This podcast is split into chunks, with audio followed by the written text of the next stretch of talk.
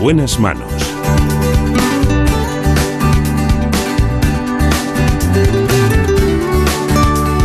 El programa de salud de Onda Cero.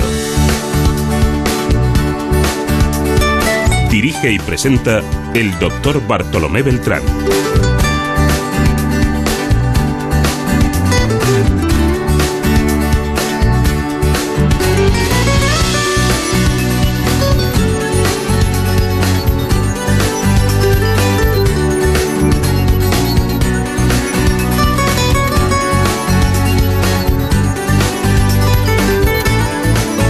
Buenos días, aquí estamos de nuevo para hablarles como siempre de salud.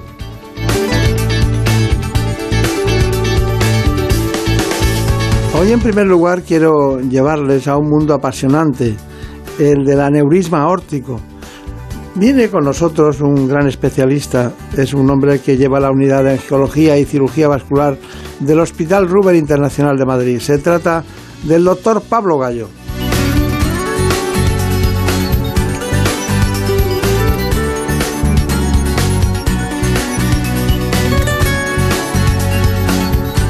En primer lugar, quiero que ustedes conozcan todos los aspectos más importantes del aneurisma aórtico. Así que vamos con el informe.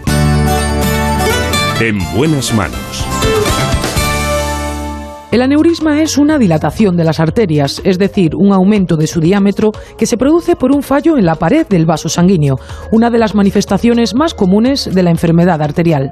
Pueden producirse en cualquier parte del cuerpo, detrás de la rodilla, el intestino, el brazo o en la aorta torácica, pero sin duda el más frecuente, hasta en un 80% de los casos, es el aneurisma de la aorta abdominal. El problema es que normalmente no produce síntomas, por lo que suele diagnosticarse de manera casual al realizar pruebas médicas por otros motivos. Su origen podría ser genético y además tener la presión arterial alta o el colesterol elevado, entre otros factores, aumentan el riesgo de que el aneurisma se rompa. También se sabe que afecta más a mayores de 65 años, a hombres y a personas fumadoras.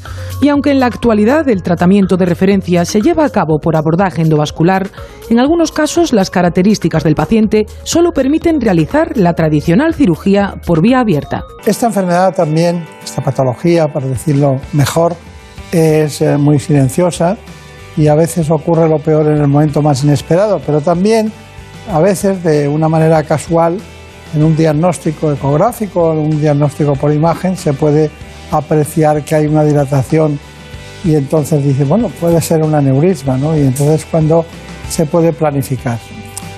Doctor Pablo Gallo. Sí, efectivamente es así. Ahora se diagnostica mucho más que antes porque hay muchas más técnicas de imagen. Antes se diagnosticaban cuando se rompían y era siempre el tratamiento urgente. Eh, cuando un familiar tiene un aneurisma, es muy probable que los que le siguen después puedan tener un aneurisma.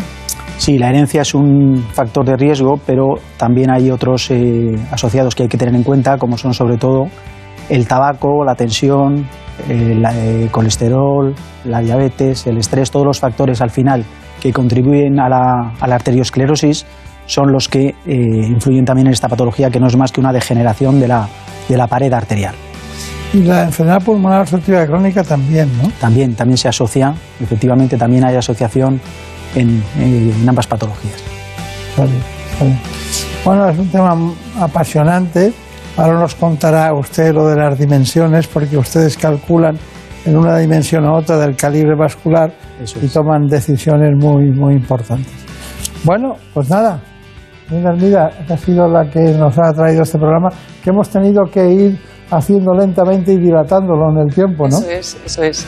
Vamos, vamos con, con la personalidad que tenemos hoy aquí. El, el doctor Pablo Gallo González es licenciado en Medicina y Cirugía por la Universidad Complutense de Madrid e hizo su especialización en Angiología y Cirugía Vascular, unidad de la que ahora es jefe de servicio en el Hospital Ruber Internacional, además de ser el director de la Unidad de Patología Vascular.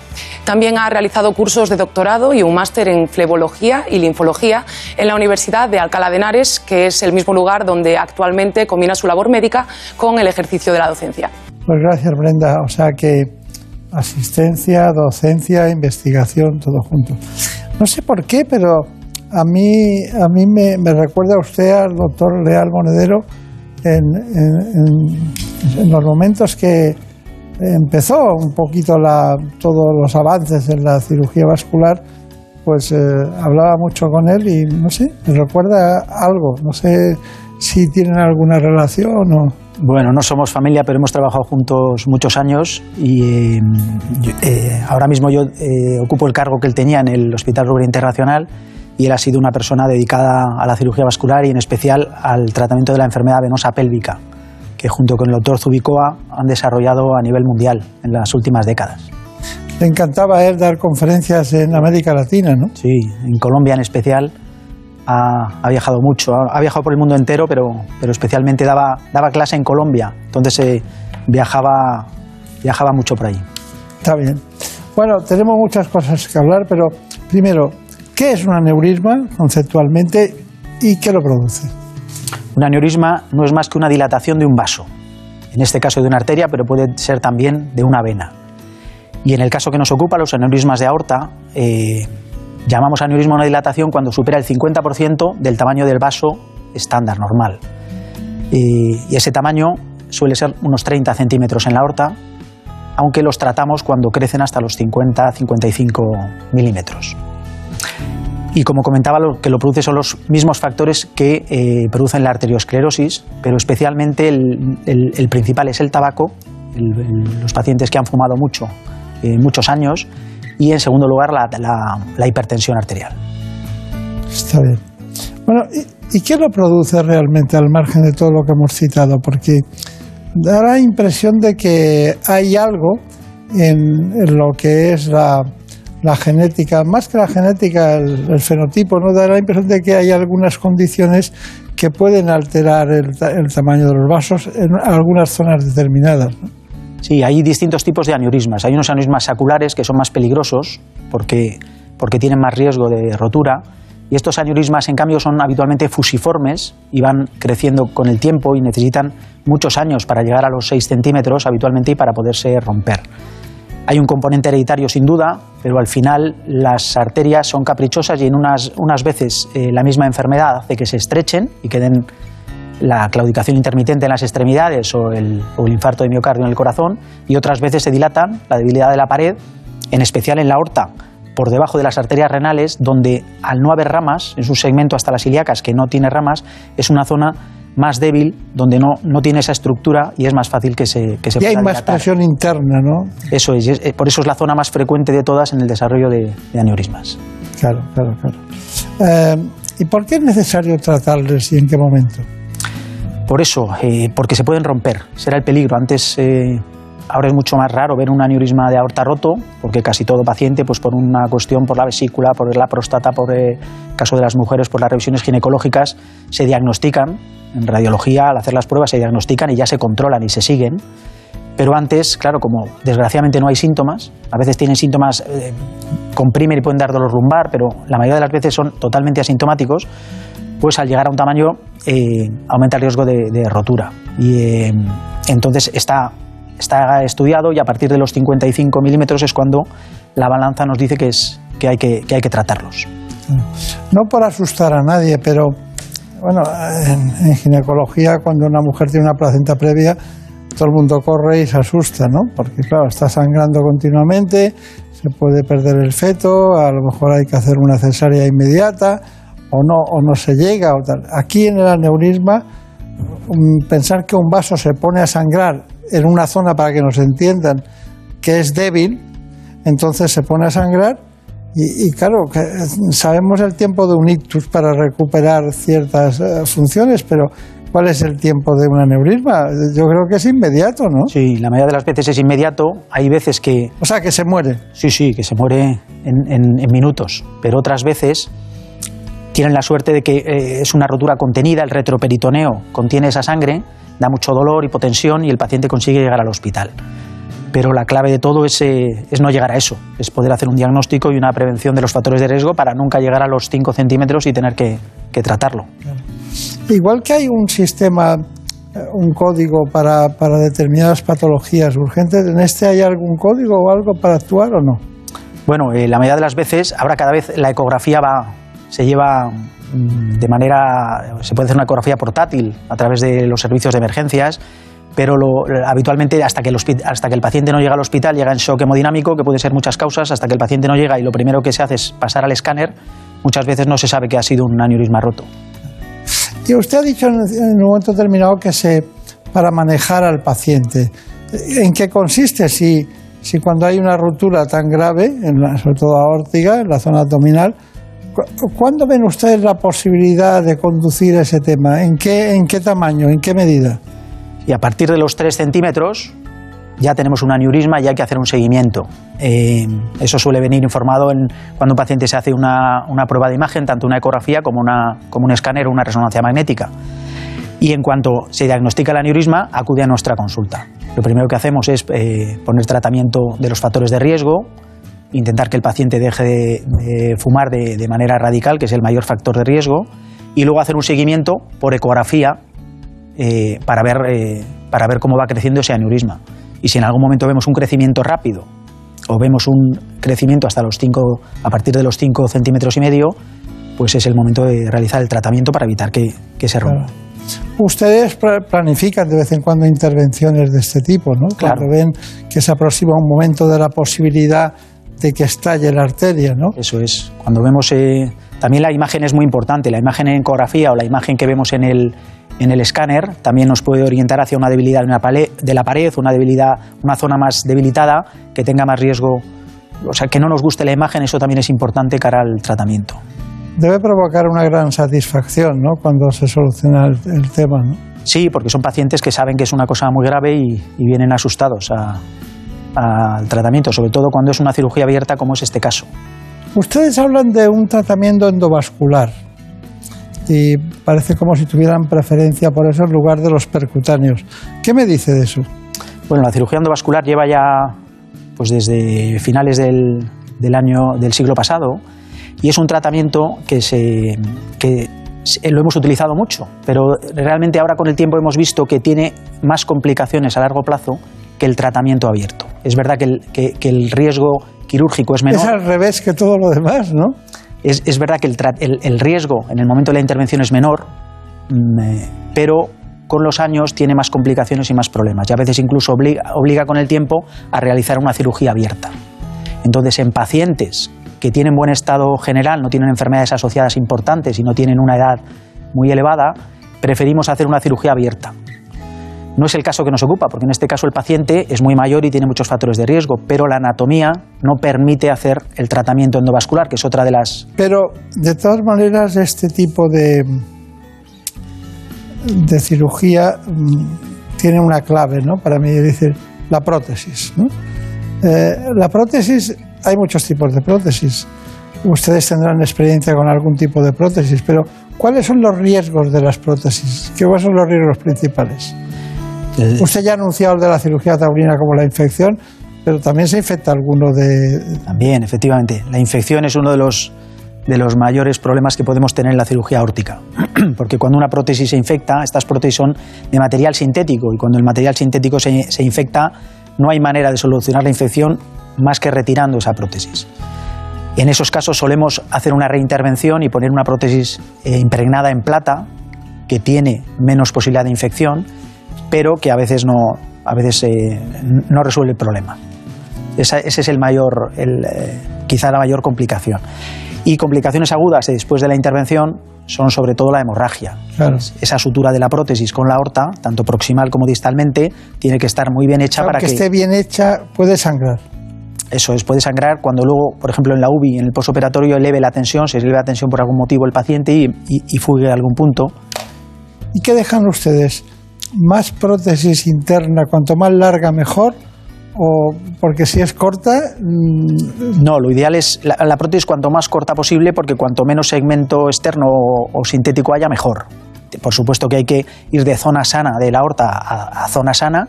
Hay veces que hay que ir a las arterias femorales y entonces el, bypass tiene que ser desde la aorta hasta las femorales, pero solo si es de manera imprescindible. Cuanto más corto sea el bypass, siempre mejor. Parece una contradicción, ¿no?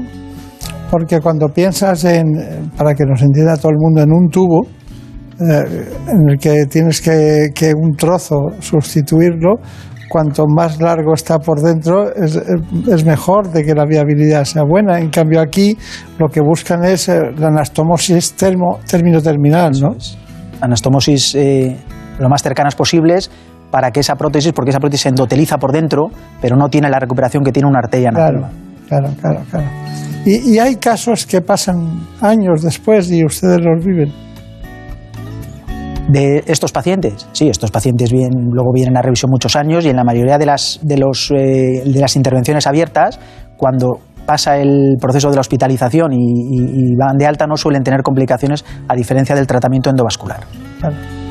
Bueno, vamos con el posoperatorio, que parece que estamos en él ya.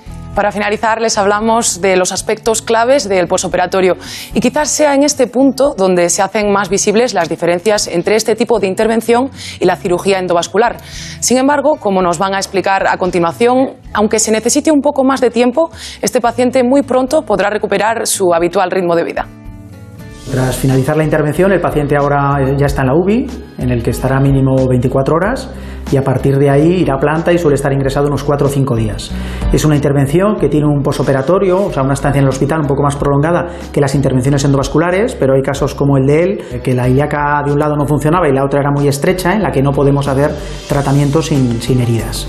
Pero lo normal es que en 4 o 5 días puede ir a su domicilio con una faja y que ya no tenga ese dolor al caminar y, le veremos para quitar los, puntos, las grapas de la piel en, unos 12 días. Lo habitual es que el paciente al mes pueda hacer ya su vida normal y prescindir de la faja, porque además ya no estará limitado al, caminar, que es la clave de esta intervención. Bueno, es, muy interesante todo esto. Me estaba riendo con, con, con Brenda Armida por el tema de las dificultades que pasa en el periodismo. Todo está, sabemos todas las cosas, ¿no? Pero en medicina es muy complicado, es, absolutamente complicado. Y ellos eh, o ellas van aprendiendo todas las técnicas y todo es posible. Pero bueno, volvemos a nuestro aneurisma abdominal, que ustedes deben estar en unos 50 al año, al año, de, de, ese tipo de intervenciones, que son 50 vidas que salvan, porque es muy complicado y muy difícil. Bueno, ¿cuáles son sus conclusiones? Bueno, como conclusiones en, este tipo de patología, eh, creo que es básico, bueno, como, todo como en todo en la vida, la prevención, la prevención de los factores de riesgo para evitar tener que llegar a tratar un aneurisma de aorta. Eso sería lo ideal desde el punto de vista médico. En caso de tener un paciente que ya tiene un aneurisma, además de tratar los factores de riesgo, si llega al tamaño adecuado hay que hacer un estudio por imagen y un estudio del propio paciente de sus factores de riesgo, del riesgo cardiológico, del riesgo renal, del riesgo pulmonar, para saber el estado de ese paciente y decidir qué tipo de intervención realizar. Si realizar una cirugía abierta, que es ideal en pacientes jóvenes sin factores de riesgo, cuando, eh, cuando no tienen abdomen hostil y además eh, el tratamiento endovascular, por ejemplo, está contraindicado por la, por la anatomía, o el tratamiento endovascular ideal para los pacientes con pluripatologías y con mucha edad. Eh, pero para el tratamiento de una o de otra manera, es clave tener un equipo multidisciplinar donde tanto el, equipo de anestesia es clave y el posoperatorio en NUBI también. No es solo el momento de operar, sino todo el equipo y todo el, todo el conjunto de, profesionales que llevan, que llevan a cabo la, intervención. Bueno, doctor Pablo Gallo, no le conocía, encantado de saludarle. Eh, a veces me recuerda que estamos con su jefe, su anterior jefe. Estará jubilado ya, ¿no? Sí, ya está jubilado. Todo el mundo se jubila, no sé qué pasa. Bueno, viene de, viene de alegría, ¿no? De júbilo. Eso será para otros. Pero bueno, bueno, pues que sea muy feliz, que tenga mucha suerte, que salga adelante con todo este tipo de cuestiones, porque hablar de varices lo podemos hacer cualquier día, pero esto era más complicado. Muchas gracias, hasta pronto. Igualmente, muchas gracias. Ha sido un placer. Muy bien, pues el placer ha sido nuestro, ya lo saben. En buenas manos el programa de salud de Onda Cero.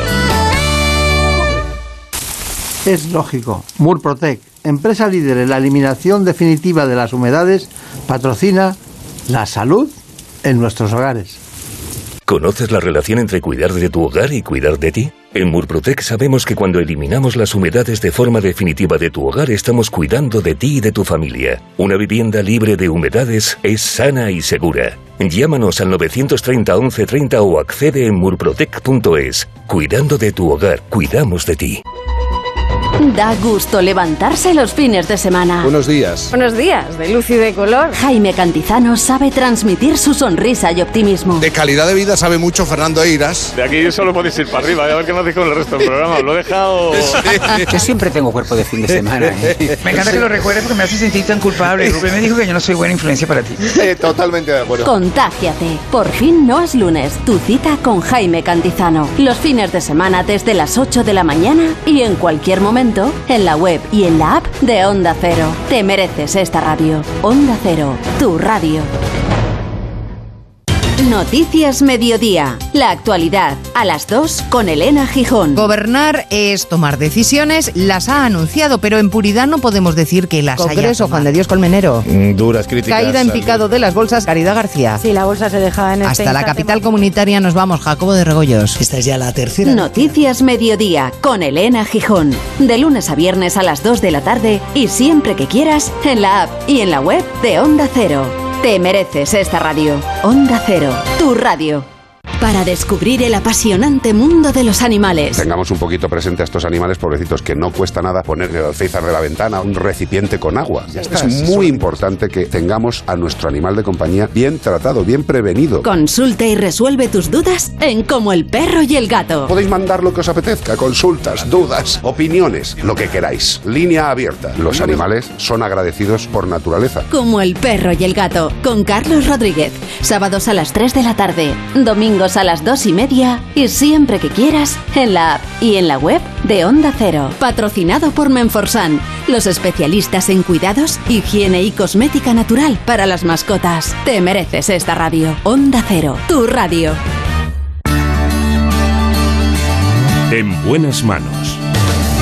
El programa de salud de Onda Cero. Dirige y presenta el doctor Bartolomé Beltrán.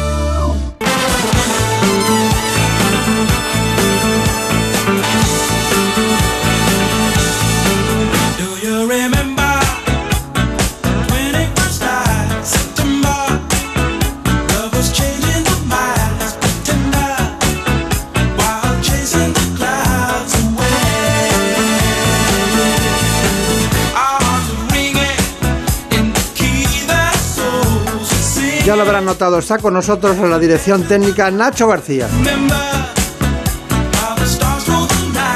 Como siempre, en la coordinación y producción del programa, Marta López Llorente.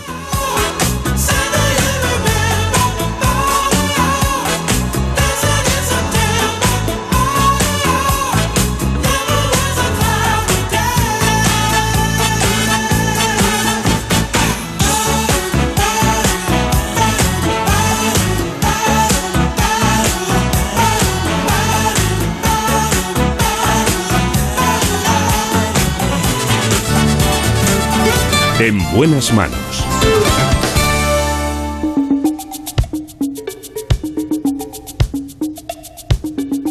Efectivamente, ahora nos llega un tema apasionante, muy masculino. Vamos a hablar de la tecnología en urología. Lo hacemos con el urólogo de Uroclinic. Se trata del doctor Javier Romero Otero.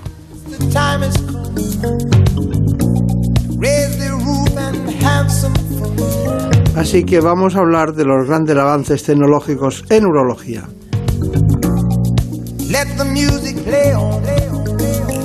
Para eso es fundamental que ustedes conozcan de la mano del doctor Javier Romero Otero lo último, lo que sabemos lo último y es concretamente lo que se ha dado en un congreso mundial recientemente realizado y en el que se han hablado de muchas cosas, pero sobre todo las hemos podido resumir en este informe.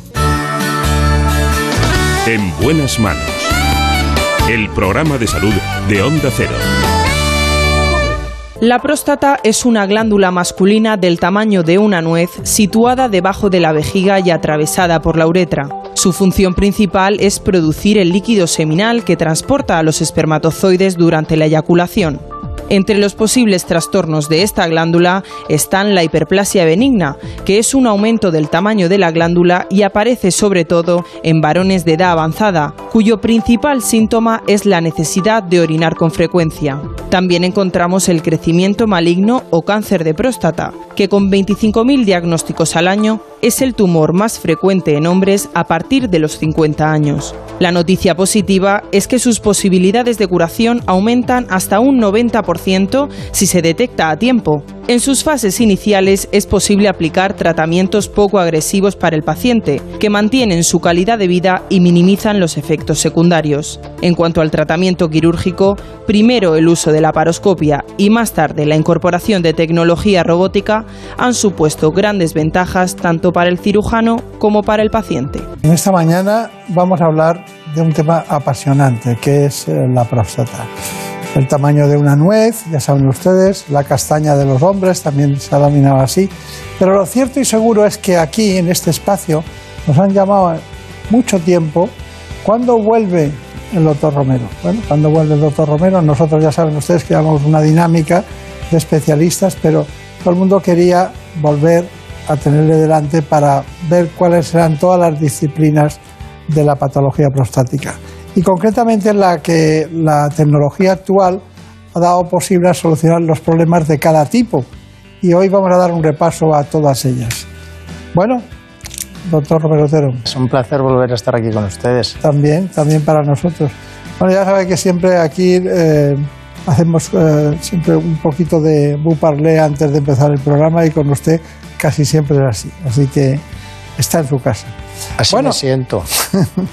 bueno, hay una cosa muy importante y es que, Marina Montiel, nos tienes que contar los datos básicos del doctor Romero Otero para quien no lo sepa. Pues sí, les presento y por decir algo, porque ya lo conocen al doctor Javier Romero Otero, es urólogo. Desarrolla su actividad asistencial como director del Departamento de Urología de HM Hospitales en Madrid y es director médico del grupo Rock Clinic. Además, es profesor en universidades como la CEU San Pablo, la Complutense o la de Salamanca. Es autor de más de 30 capítulos de libros y de 110 trabajos de investigación. Bueno, la verdad es que le da, le da tiempo para todo, pero en total, ¿cuántas personas trabajan con usted aproximadamente? Pues, pues eh, trabajamos muchos. En el departamento de urología, como urólogos, somos eh, como 35 urólogos, eh, pero luego tenemos un montón de personas aliadas porque tenemos todo el mundo dedicado a la urología. Tenemos radiourólogos, patólogos dedicados específicamente a la urología eh, eh, ginecólogos, cirujanos, que todos trabajamos de forma eh, unida y en equipo multidisciplinar. Y por supuesto, no quiero quedarme sin decir que tenemos una enfermería fabulosa, también solo dedicada a la urología, y un montón de personal técnico, secretarias y tal, que hacen que podamos desarrollar la labor para poder ayudar a toda la gente. Y la verdad es que estoy muy contento y con los años cada vez más, y valoro, lo cada vez se valora más, el tener el engranaje, la maquinaria hecha para poder tratar a la gente para poder ayudar a las personas. Pero hay, hay un boom del, del tratamiento de la próstata porque, eh, bueno, antes eh, siempre decíamos que los hombres tenían que hacerse una revisión a partir de los 50 años, a partir de los 60 como mínimo.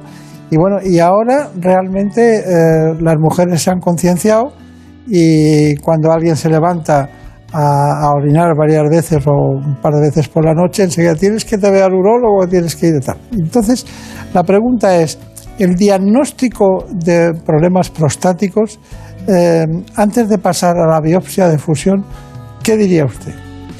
Bueno, pues que el hombre tiene que ir más al médico de lo que va, que la mujer lo tiene totalmente interiorizado y van al médico eh, y lo frecuentan más que el hombre. Es curioso que el hombre padece más enfermedades y muere antes que la mujer y frecuentamos menos al médico, pues es paradójico, ¿no? Entonces, eh, una revisión prostática a partir de los 45 años parece que empieza a ser una edad ya muy razonable, parece que empezamos a tener consenso en ello. Una revisión prostática es fácil, es sencilla, eh, es un análisis de sangre, una ecografía, una flujometría eh, hay que hacer el, el, tan famoso tacto rectal que es innegociable y se debe hacer en la revisión pero quitando el tacto rectal, que es un poquito más invasivo, todo lo demás eh, es sencillo, es rápido y, y estamos previniendo y estamos diagnosticando precozmente las enfermedades y con eso estamos prolongando la vida de los pacientes y mejorando muchísimo la calidad de vida, de modo que no tiene en mucho sentido en el siglo XXI no, no hacerlo, ¿no? Pero estamos hablando de 25.000 casos en España al año, ¿no? Eh, entre 25 y 30 mil diagnósticos de cáncer de próstata. Eh, la próstata produce la patología maligna más frecuente eh, que padece el varón, que es el cáncer, pero también la benigna, que es la hiperplasia benigna de próstata. Entonces, de, mm, es, es, imprescindible hacer una revisión y un chequeo de la próstata porque produce las dos patologías más frecuentes que padece el varón, tanto la maligna como la benigna. Y como les estoy diciendo, es una cosa rápida, sencilla y poco invasiva. Claro. Luego me tiene que explicar para aprenderlo, ¿eh? porque han, han, sacado el Rezum, el Olmium, luego también ustedes tienen el agua, el agua MAM, este que, que es, eh, también es un chorro de suero que utilizan ustedes y tal. Sí, señor. Y claro, ese tipo de cosas tiene que estar indicada en cada caso. Sí, ¿Y cuál es el esquema, el, el protocolo que tienen ustedes para podernos saber qué hacemos en cada caso? De momento vamos con la biopsia de fusión. Marina. Pues sí, comenzamos este bloque con una de las últimas técnicas para diagnosticar el cáncer de próstata.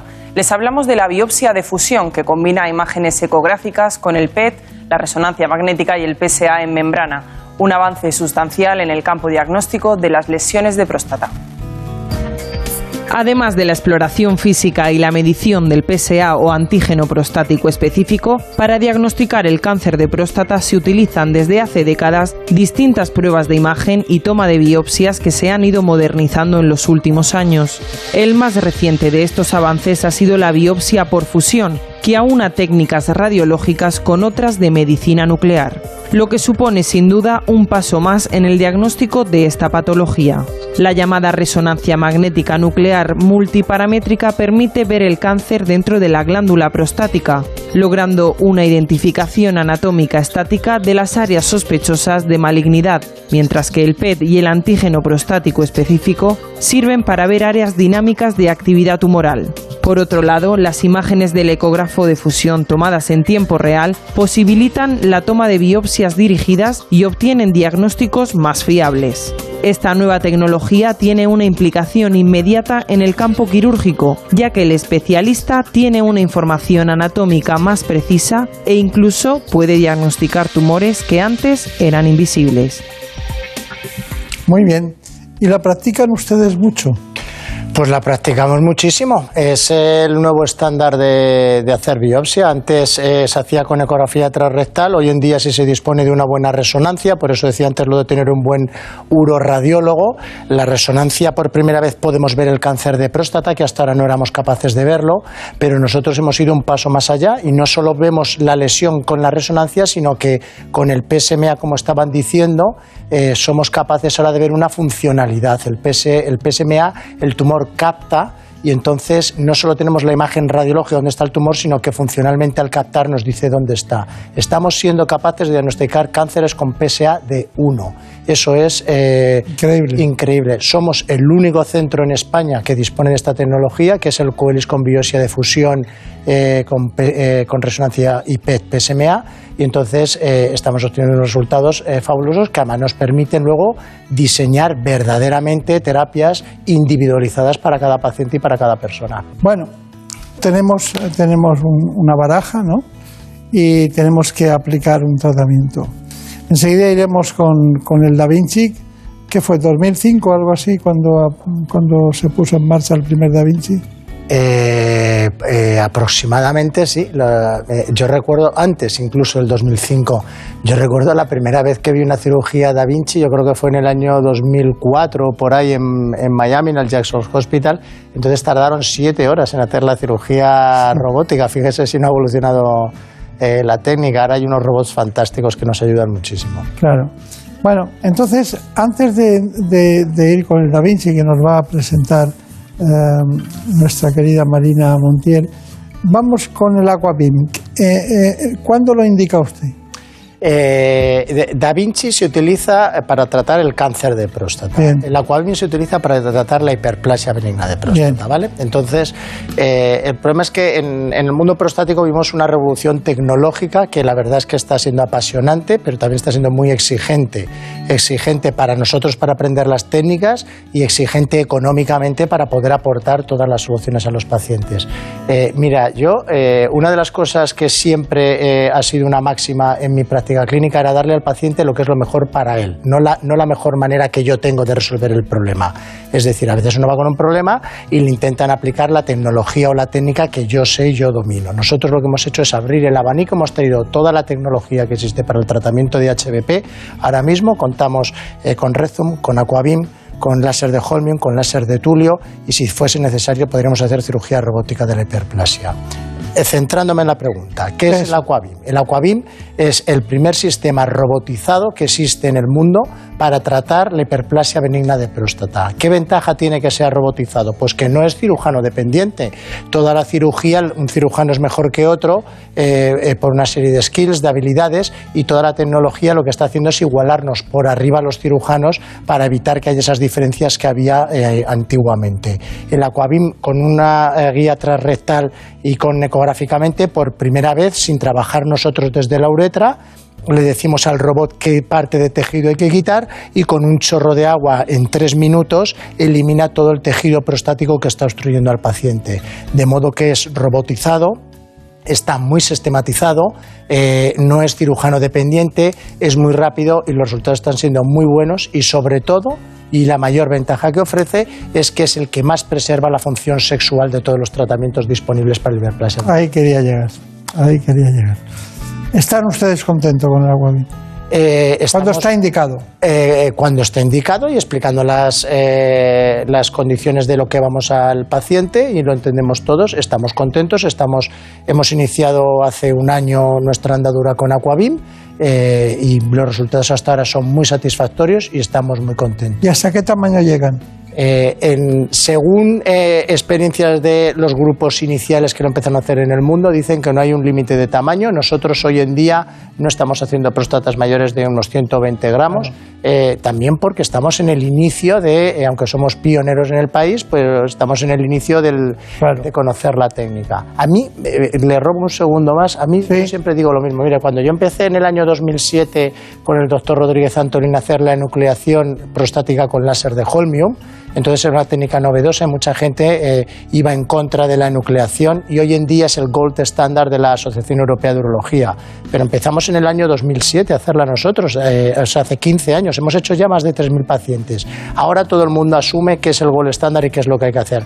Bueno, pues las tecnologías nuevas, poco a poco hay que ir adquiriendo experiencia, hay que ir valorándolas, hay que ir evaluándolas y, desarrollándolas y mejorándolas y al final eh, se consigue llegar a ofrecer las cosas mejor a los pacientes. Por eso digo que ahora Aquabim es una técnica inicial que queremos estar con ella, que nos gusta, que es segura y que es eficaz, pero tenemos todavía que hacer una larga andadura. Y buena para el paciente, sí. Por supuesto, muy buena para el paciente. Muy buena, muy buena. Bueno, Rezum. Brevemente. Eh, Rezum. Rezum, eh, en vez de un chorro de agua que quita el adenoma, lo que hace es que inyecta un vapor de agua. Este vapor de agua lo que hace es que al inyectarlo dentro de la próstata provoca una reacción fibrosa dentro de la próstata que tarda días en aparecer, de modo que eh, cuando operas al paciente, el paciente se va orinando igual o peor de lo que orinaba por la reacción inflamatoria, pero a lo largo de los días se produce el, tejido cicatricial, se retrae la próstata y entonces el paciente orina mejor. Indicación del Rezum. La indicación del Rezum, el Rezum eh, lo que pretende es evitar que pacientes que tienen que iniciar a tomar medicación no tengan que tomarla para que no sufran los efectos en la esfera sexual que provoca la medicación de la hiperplasia benigna de próstata. De modo que suelen ser personas jóvenes con tamaños prostáticos pequeños que lo que quieren evitar es empezar a tomar eh, medicación. No se pueden hacer próstatas grandes, no se pueden hacer próstatas evolucionadas con el Rezum. El Rezum tiene esas indicaciones y para esos pacientes es un muy buen tratamiento y por eso lo tenemos en nuestro arsenal terapéutico y lo utilizamos. Para que tengan una idea del conjunto, pues estamos eh, eh, contando las cosas para los ciudadanos potenciales pacientes de los especialistas en urología como usted. Vamos con el siguiente, y es el caso del láser Holmium. Cuénteme, láser Holmium. Los láseres vinieron a la urología para que fuésemos capaces de quitar más, más tejido prostático en menos tiempo y con más seguridad y menos sangrado. Ha habido muchos tipos de láseres a lo largo de la historia y hoy en día lo que queda claro es que hay que enuclear. ¿Qué es enuclear? Enuclear es quitar todo el mm. adenoma y eso solo se podía hacer abriendo al paciente. Había que hacer una incisión y es una cirugía con mucha morbilidad.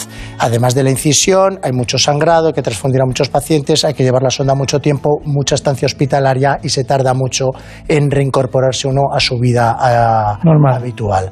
Entonces, mm, con la enucleación del láser de Holmium, eh, que también se puede hacer con el de Tulio, lo que hacemos es entrar a través de la, de la uretra, llegamos a la próstata, enucleamos todo el adenoma, mismos resultados que la cirugía abierta, pero sin incisiones, sin abrir al paciente, con lo cual, eh, al no eh, disruptir eh, todo el aparato urinario, se lleva la sonda de 24 a 36 horas, se está ingresado de 24 a 36 horas y estamos haciendo una vida prácticamente normal en 10 días. De modo que hoy en día ya hay evidencia suficiente y las guías europeas lo recomiendan como el gold standard.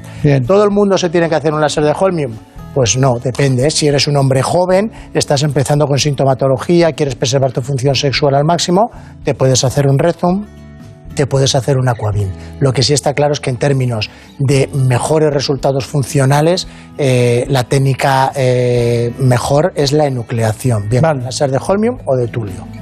Muy bien. Hay que ser buen cirujano en la nucleación. Hay que ser un muy buen cirujano. El problema por el que nos imponía la técnica quirúrgica era porque la curva de aprendizaje era muy larga, muy dificultosa. Pero fíjese que nosotros eh, en HM Hospitales en Rock Clinic en Montepríncipe hemos hecho el primer curso de formación con hands-on, con fantomas que hasta ahora no existían para formar urólogos en esta técnica quirúrgica. Nosotros hemos formado en un, a un montón de hospitales y de centros, no solo de España, sino del mundo, y ahora vienen todos los viernes en Montepríncipe cuatro urólogos a poder aprender a operar en un fantomas y hemos reducido la mitad la curva de aprendizaje de esta técnica quirúrgica. Se emplea desde hace décadas y además hay guías eh, clínicas al respecto. Está reconocida como la mejor técnica quirúrgica, como la que hay más evidencia de Eso es lo que quería oír, eso es lo que quería oír, pero también si me pasara algo me iría a la primera, o al vapor, o al agua, claro. Pues depende, hay que hablarlo y hay que ver las necesidades del paciente y hay que entender hacia dónde vamos. María Montiel, vamos allá con el Da Vinci. Pues tras conocer todo esto y el diagnóstico, a continuación vamos a ver en qué consiste la siguiente intervención mediante cirugía robótica. Tiene un papel determinante en la preservación de las funciones y en la reducción de riesgos del cáncer de próstata. Nos lo cuenta el propio doctor Romero. Ahora estamos eh, liberando el colon del peritoneo en esta, en esta cirugía para que pueda bajar luego bien la vejiga a la hora de hacer la anastomosis uretrovesical y vamos eh, de forma cuidadosa para no dañar el intestino, poquito a poco separándolo. Esto es la vejiga, esto es la próstata, la próstata sigue hasta aquí y aquí, justo donde cambia la longitud de las fibras, pues ahí es donde eh, tenemos el cuello de la vejiga que vamos a ir disecando poquito a poco. ¿Veis cómo vamos separando la uretra de la próstata? Tenemos aquí una uretra perfectamente preservada, ¿vale? Ahora la voy a abrir y se va a ver ya perfectamente la sonda que está justo ahí debajo, ¿vale? ¿Ves? Ya tenemos ahí la sonda y le hemos preservado un cuello de vejiga buenísimo que luego esto eh, nosotros creemos que sí que contribuye a una mejor y más pronta recuperación de la continencia. Y aquí tenemos ya esto de aquí que son los deferentes con las vesículas seminales que estamos accediendo al plano, ¿vale? Ahora vamos a disecarnos la vesícula seminal del lado derecho, que es esta de aquí blanquita. Lo cortamos lo liberamos bien liberadito para que no tengamos luego problemas. Esto que vamos dejando aquí es la uretra, ¿vale? ¿Lo veis? Mirad qué uretra más buena nos ha quedado. Ahora vamos a embolsar la pieza, ¿vale? Mira, entonces ahora esta es la pieza, ¿vale? Que la hemos sacado con las vesículas seminales y los deferentes. Mirad, ¿veis lo lisita que está aquí la próstata? Eso quiere decir que no has transgredido la cápsula y que no te has llevado la bandeleta neurovascular, que la bandeleta la has dejado en el paciente, ¿vale?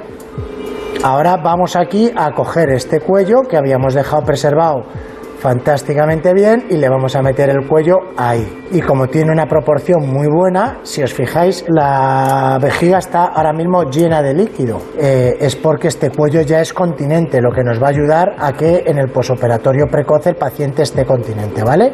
Bueno, como han visto, hemos hecho una cirugía en un corto periodo de tiempo, ha sangrado poco, hemos hecho una preservación neurovascular perfecta, con lo cual recuperará pronto la función miccional y sexual. Va a tener una recuperación muy pronto, en siete días retiramos la sonda y a partir de entonces, como en dos semanas, está haciendo una vida integrada eh, a su vida habitual.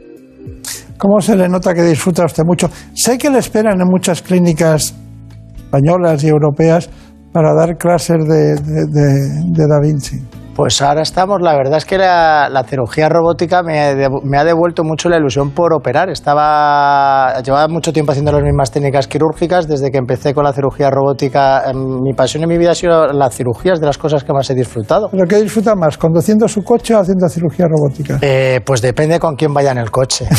pero no, pero le voy a decir una cosa, es que es muy parecido, porque usted tiene un coche muy especial lo que va hacia, lo que va con la derecha en, en, la cirugía robótica va con la izquierda, ¿no?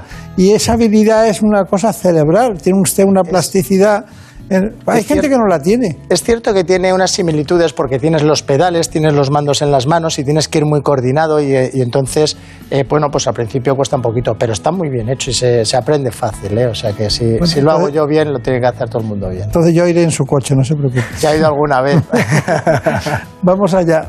María Montiel, vamos con las técnicas para recordar lo que ya nos ha matizado el doctor Romero. Pues sí, como nos contaba el doctor Romero, en los últimos años la tecnología ha ido tomando protagonismo en la urología.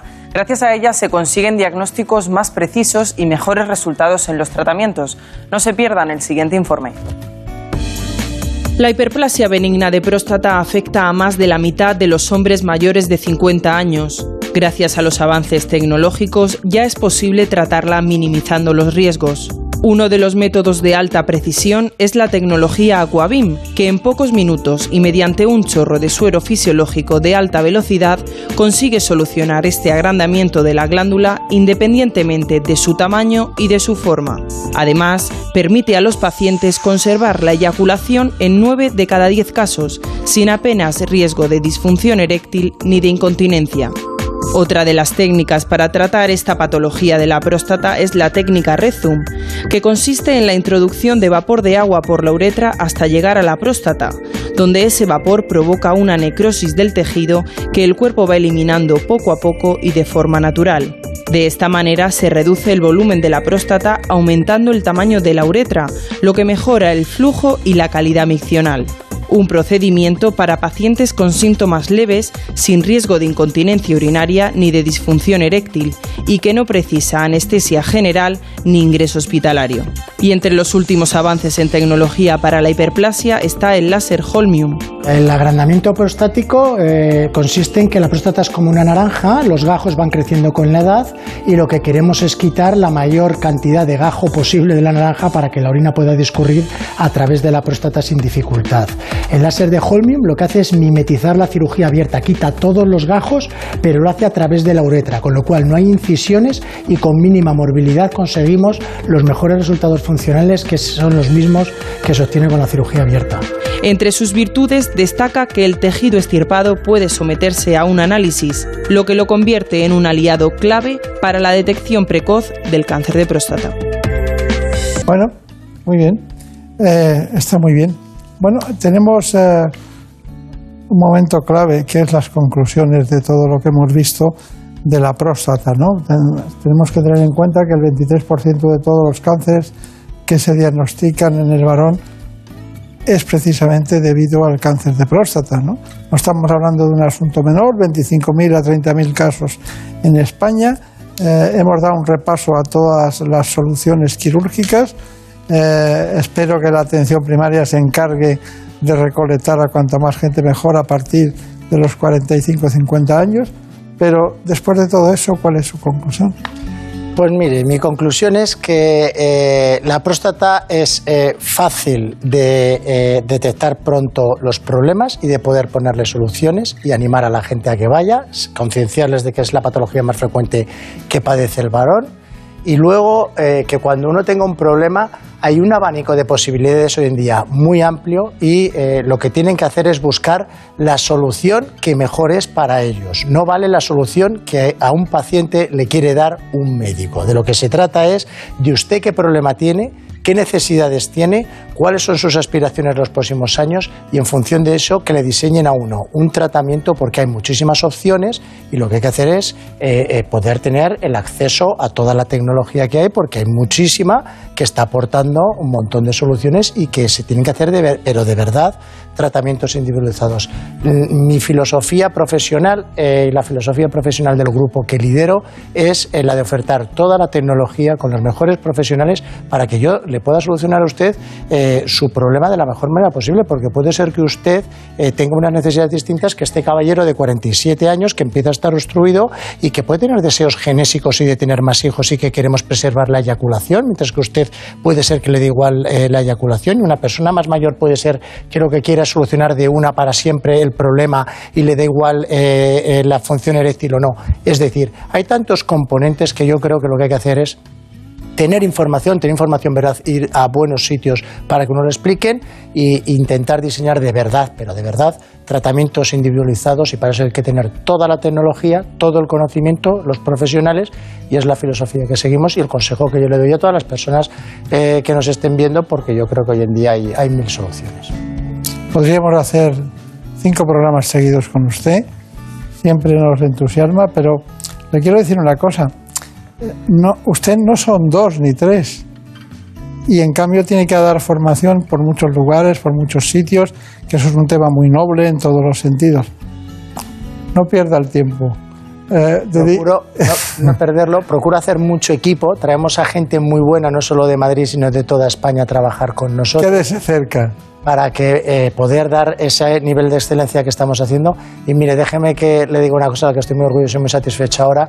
Eh, eh, en HM Hospitales somos el segundo centro privado en España que consigue tener formación de residentes en neurología eh, y para nosotros es un honor porque esos son unos estándares de calidad asistencial, de docencia, de investigación y de filosofía de trabajo, de la cual me siento muy orgulloso y la que le agradezco a todo mi equipo que hayamos conseguido que el Ministerio de Sanidad y de Educación nos autorice a formar residentes porque eso quiere decir que estamos haciendo a un nivel muy alto y además testado y comprobado eh, nuestro trabajo. Así que eh, en eso estamos y en eso estaremos siempre. Pues muy bien. Muchísimas gracias por todo. por invitarme. Y además me, encantará volver a ir en su coche. Cuando, quiera. No, digo por qué, porque tela con el coche. Bueno, el coche. se nota, desde lejos ya se ve. ¿eh? Ya se ve. Eso es que hago mucho ruido. seguro, seguro. Bueno, muchas gracias y hasta pronto. A ustedes, muchísimas gracias por todo.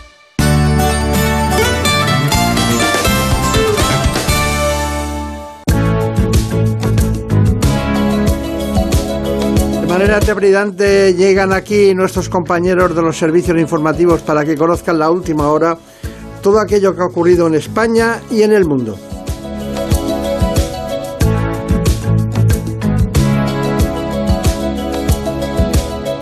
Hear the drums echoing tonight.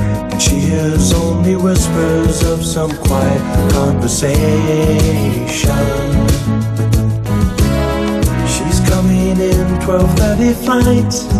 The moonlit wings reflect the stars that guide me towards salvation.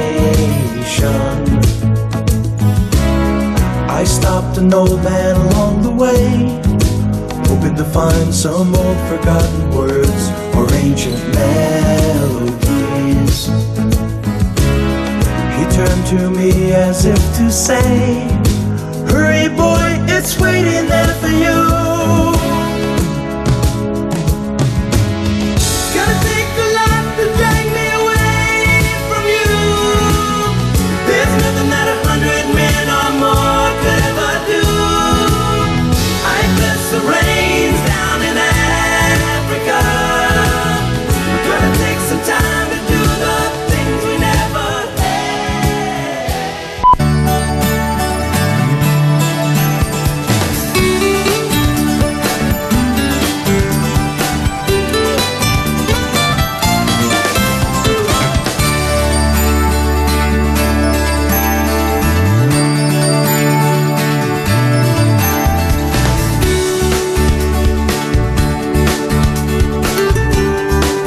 En buenas manos.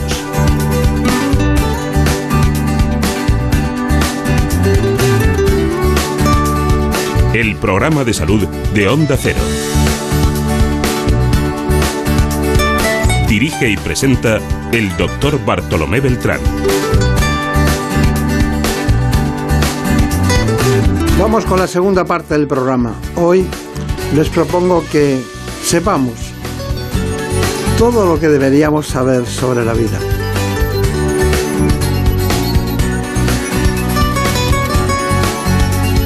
La madurez, el amor o la resiliencia o quizás algunos conceptos próximos a la psiquiatría más ortodoxa, pero que están en la vida diaria de las personas.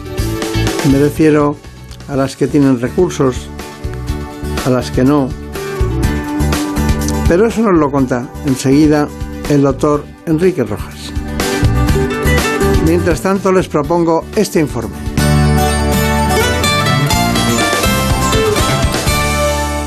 Además de las circunstancias a las que nos enfrentamos en la vida y de nuestra personalidad, cada etapa se caracteriza por ciertos aspectos más o menos comunes. El primer momento de profundos cambios es la adolescencia, una fase marcada por la inestabilidad emocional, el afán de pertenencia al grupo y el desarrollo de la identidad y la personalidad. Más tarde, en la edad adulta, estas se reafirman, por lo general se alcanza la madurez y se asumen mayores responsabilidades.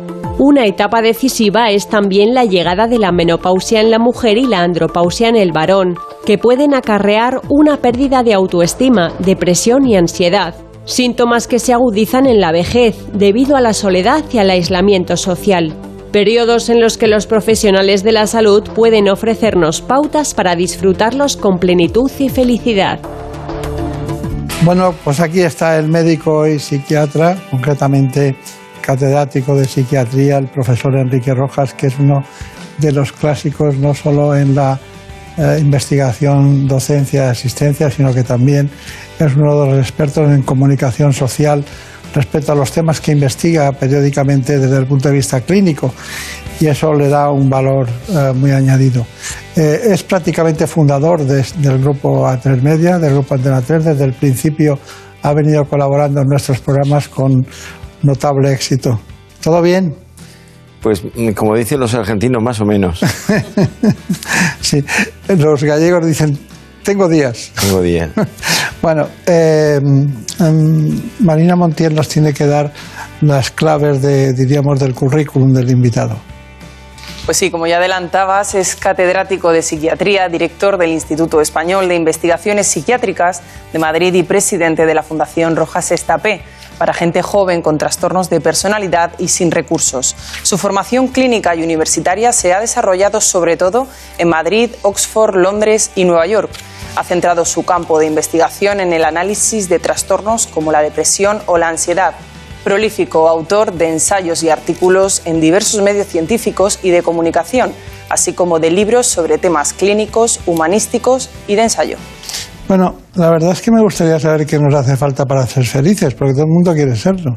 Eh, me planteo tres cosas. Mm, hago una metáfora Frente al mar tenemos un velero que se estea en el resol y me hago tres preguntas. ¿Cómo construir una embarcación y gobernarla?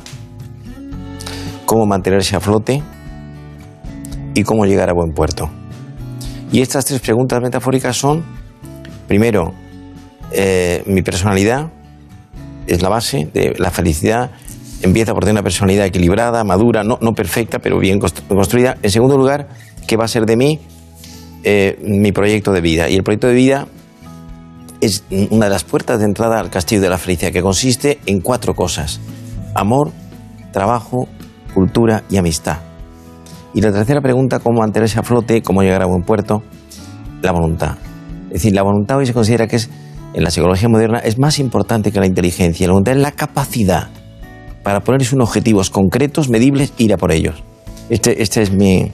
Por lo tanto, la felicidad consiste eh, en, hacer algo que merezca la pena con la propia vida. Y al mismo tiempo hay una fórmula que yo la, repito a mis, a mis, alumnos y a mis pacientes. En la felicidad consiste en tener buena salud y, mala memoria. Es decir, la capacidad para olvidar las cosas negativas es salud mental. Y el perdón. Y el perdón. Es decir, no, no hay perdón sin olvido. Es decir, de- de- en inglés, por ejemplo, las palabras son muy parecidas. ¿eh? Eh, el, olvido, o sea, cuando uno mm, olvida, perdona dos veces, ¿no? Y es fundamental. Es decir, el rencor, o sea, una, fíjate lo que te voy a decir, una, una diferencia muy interesante entre el, el hombre feliz y el que no lo ve, una de ellas, no, no es la única. La persona que es feliz no tiene rencor. Es decir, la palabra rencor significa sentirse dolido y no olvidar. Y entonces el que no tiene rencor es el que es capaz de pasar las páginas negativas y mirar hacia adelante. Está bien. Perdóneme, pero no es un golpe bajo, ¿eh? No es un golpe bajo, pero tiene su dimensión. Porque si, si hay tantos jóvenes para escucharle, ¿usted sabe que el 80% de los jóvenes ven pornografía cada día? Fíjate si no sé, yo en el libro este que, que tenemos aquí delante, son 14 lecciones que yo he dado en distintos sitios. Una de ellas fue en Oklahoma, yo no había estado nunca en Oklahoma, está al norte de Texas. No sé cómo andáis vosotros de geografía. Nosotros hacemos, hacemos el trayecto de la, car- de la carretera 69 Como veis, cada por aquí, semana. por- ¿no? Por San Sebastián de los Reyes, muy bien. Y estuve en Oklahoma eh, justo antes de la pandemia participando en un congreso y dando yo alguna conferencia. Y en el congreso era sobre pornografía y coincidí con la persona que más sabe de pornografía de Estados Unidos, que se dedica, yo me dedico sobre todo a depresiones, ansiedad, a crisis de pánico, no, dedica solo a pornografía. Se llama Peter Kleponis, muy famoso en el contexto psiquiátrico. Y me dijo, Petit Comité en una comida, me dijo, "L- más de la mitad de las parejas que se rompen en Estados Unidos en torno a los 50 años es porque el marido le pide en las relaciones íntimas a la mujer lo que ve en las pantallas. Anécdota de hace poco en mi consulta. Mi hija Marian, que es una seguidora tuya, fíjate qué anécdota. Yo tengo dos hijas que trabajan conmigo, que son Marian, que es psiquiatra y sabe que es psicóloga. Y hace poco pillamos un chico que tenía ansiedad y hablando con él qué te gusta, qué aficiones tienes, qué lees, qué haces, qué tal. Y le pregunto yo, como le puedo preguntar, pero no sé si te gusta más eh, el vino tinto que, que el blanco, le pregunto, ¿y, y, y tú ves pornografía? Entonces te- termina la sesión y me dice, mis hijas, qué mal hecha está esa pregunta. ¿Cómo le preguntas a un chico de 22 años si ve, si ve pornografía? Digo, pero la pregunta tienes que hacerla de otra manera. ¿Cuánta pornografía ves? Eh, eh, Entonces pasan unas semanas, viene otro chico con otro problema y no una pregunta de entrada, pero sí de salida. Le digo, ¿y tú cuánta pornografía ves? Y me dice, yo lo normal. Eso está bien porque tiene una profundidad de sentido El del la humor. pornografía es que, es que hay un capítulo en mi libro dedicado a eso, es que la pornografía cambia la visión de la mujer, la mujer como objeto de placer, de usar y tirar. Entonces, la sexualidad es una cosa grande, hermosa, pero siempre que hay un amor comprometido. Si no, pues se, pasa. Eso visto desde la posición del hombre, porque Claro. está la posición de la mujer también, ¿no? Pero bueno, eh, hay una cosa que me ha llamado mucho la atención, que para mí, sus libros, eh, sabemos que lo de la depresión eh, endógena y exógena son dos mundos que podemos tratar, pero la inmadurez sentimental, la inmadurez sentimental es algo que pesa mucho en sus libros siempre, ¿no? En este momento, la primera epidemia mundial, yo, dice eh, Cervantes en el Persiles, que es el último libro que publica, el viajar te hace discreto. Cuando viajas mucho, como me pasa a mí yo, pues ahora voy a Roma la semana que viene, pero voy a Nueva York, saca- acabo de sacar un libro en inglés, en- directamente en inglés, en, en una editorial, Excepte de Nueva York. Cuando viajas mucho, relativizas todo y al mismo tiempo, si te crees algo, se, te bajan los humos, ¿no? donde la primera epidemia eh, en Occidente, excluyo África, son la, la inmadurez sentimental del hombre que no de la mujer. Y esto lleva a la primera epidemia psicológica, que son la- las parejas rotas. Es decir, cómo gestionan los sentimientos. Es decir, lo importante en esta vida no es tener buenas cartas, sino saber jugarlas. Y entonces saber jugar las cartas frase. significa, de entrada, saber gestionar a quién eliges como pareja, como persona que te acompaña. Entonces, fíjate, te voy a decir cinco o seis cosas. Pero el inmaduro no puede elegir nunca bien. Estas dos jóvenes que, que nos acompañan, que, que- que estáis en los veintitantos años cortos, ¿no? Muy cortos. Muy corto. Entonces, cinco o seis cosas de un indicador de madurez en la selección, en la, en la adecuada selección afectiva. Los, los americanos, yo hablo mucho de esto en Estados Unidos, la, la expresión es hitting the mark in the affective choice, dar en la diana, acertar. Entonces, cinco segundos. Primero, la, la- la admiración. O sea, la primera cosa para que tú te enamores de alguien en la base, la admiración, que puede ser por su trayectoria, por lo que ha hecho, por lo que ha eh, conseguido, por... Sé los otros dos. Me he leído el libro. En segundo lugar, la atracción física y psicológica. El hombre se enamora por la vista y la mujer por el oído. ¿Y la psicológica? Ahí entra la, la atracción psicológica, ¿no? Luego, eh, notar que el tiempo vuela, que, pasa y el tiempo eh, eh, es delicioso. Luego, que esa persona saca lo mejor de ti. Luego, que esa persona te ayuda a crecer como ser humano. Luego, que tienes hipotecada la cabeza, no dejas de pensar en ella. Eso lo dice Cervantes, lo dice Don Quijote, de Dulcinea, la dama de mis pensamientos. Luego, cuando hay una sintonía en los grandes temas, en ideas y creencias relativamente parecidas, la mujer hace más espiritual al hombre en general. Y luego cuando empiezas a pensar, no entiendo la vida sin ti, eres parte fundamental de mi proyecto. Claro. Entonces, esa, esa sería la cascada, la fenomenología para acertar. Tú, tú fíjate lo que ves en la actualidad. Acabo de ver un chico hace, hace una hora en la consulta, un chico mm, 30 años, se acaba de casar, a los tres meses se ha separado, está perdido, no tiene orden, no tiene voluntad, no tiene disciplina, creía que, que el amor es una cosa maravillosa, que tienes una mujer al lado de rodillas, una geisa que te dice, eres maravilloso. No creo en el amor eterno. El amor es alquimia y magia y códigos secretos y complicidad, arte y Este oficio. programa lo oye su mujer, ¿eh? ¿Qué? Que lo ve su mujer, ¿eh? Sí, sí que lo vea. Bueno, yo llevo, llevo 39 años casado, voy a hacer 40 dentro de poco. Y fíjate, digo, el, el, otro día me preguntaban, doctor, ¿cuál es el, un par de aciertos de su vida? Y digo, pues el primer acierto pues es que tengo una mujer que es en- de 0 a 10, está en 11, ¿no? No, está en 20. Yo, yo tengo la- la- yo soy muy prudencialista y digo, qué suerte tengo yo con mi mujer que es... Es que va, va siempre, es una vanguardista. Luego me lleva 11 o sea, le llevo 11 años, o sea, con lo cual me rejuvenece y luego mi mujer es rápida, vital, dinámica, yo soy lento, soy corto, no puedo hacer dos cosas o tres a la vez, o sea. Yo necesito tres programas para estar con usted. Yo, Eh, yo hay una cosa que digo hablando de este tema, cuando el amor llega puede ser ciego, pero cuando se va es muy lúcido. Bueno, después de lo que hemos visto, tenemos una idea de conjunto eh, bien dotada, pero hay un, un asunto que me ha llamado mucho la atención que viene en el libro, que son las condiciones, las 10 condiciones necesarias para una buena relación de pareja. Pero si empezamos, cada una es un tomo. Yo, yo te voy a decir tres o cuatro, ¿no? Eh, primero, evitar discusiones innecesarias. O sea, las parejas que se llevan bien, las que funcionan, discuten muy poco. Este es un principio que está en la, en la antesala de la inteligencia emocional. Segundo, no sacar la lista de agravios del pasado. Es decir, la colección de, de- de recuerdos Eso ya me lo dijo hace mucho tiempo. Claro, ¿eh? eh, son lo- lo- los reproches, ¿no? Es decir, eh, deben estar guardados en, en bajo llave. Tercero, eh, fíjate, la tercera cosa que decir que es muy interesante es aprender a darle a las cosas que pasan en la pareja la importancia que realmente tiene. No convertir un problema en un drama. Yo no conozco nada más difícil que la convivencia conyugal. O sea, aprender chino a los 60. O sea, la convivencia es, yo le llamo el gran examen. Y te examina antes, mi hermano mayor Luis, que, que ya murió, que era notario, eh, eh, y me llevaba 15 años, cuando terminé el bachillerato ellos hacían un examen de Estado, que era, te examinabas con 17 años de todo, de todo, o sea, eso es, eso es el matrimonio, eso es la pareja, te examinas de todo, de, de la generosidad, del carácter, de, de la paciencia, de, de-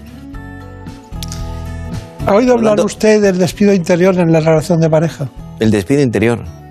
Bueno, eh, es otra, es otra, Ese es, el mecanismo. ese. es no sabes por es otra qué estrategia, ¿no? se, se va acabando lentamente. Claro, entonces, pero el, el amor hay que, hay que trabajarlo mucho, o sea, porque todo amor tiende, inevitablemente por la, la razón de la convivencia, tiende a deteriorarse, ¿no? Y entonces mantener siempre pequeñas ilusiones. Por ejemplo, dicen los, los, el- los que se dedican a, a temas de terapia de pareja que mm, hay un libro de Gary Chapman muy famoso, un americano que yo uso muchas veces, se llama Los cinco lenguajes del amor, que os lo recomiendo, lo recomiendo a nuestros eh, oyentes, que es decir, mm, tú tienes que darle a tu pareja lo que ella realmente necesita, no lo que tú quieres darle, sino lo que ella te pide. ¿eh? Entonces, por ejemplo, el lenguaje verbal, la palabra, la magia de la palabra, Dice Antonio Machado que con la chica que empezó a salir, que era un poco corto de, de, de velocidad, pero muy largo de, expresión eh, escrita, y le, le hice una gacetilla que decía,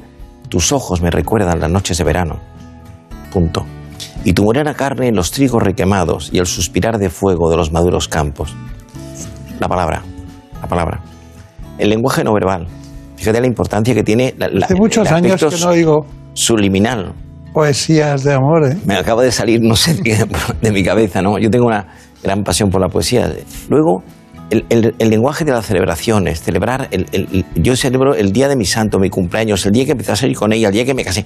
Me dicen mis hijas, papá siempre está celebrando cosas.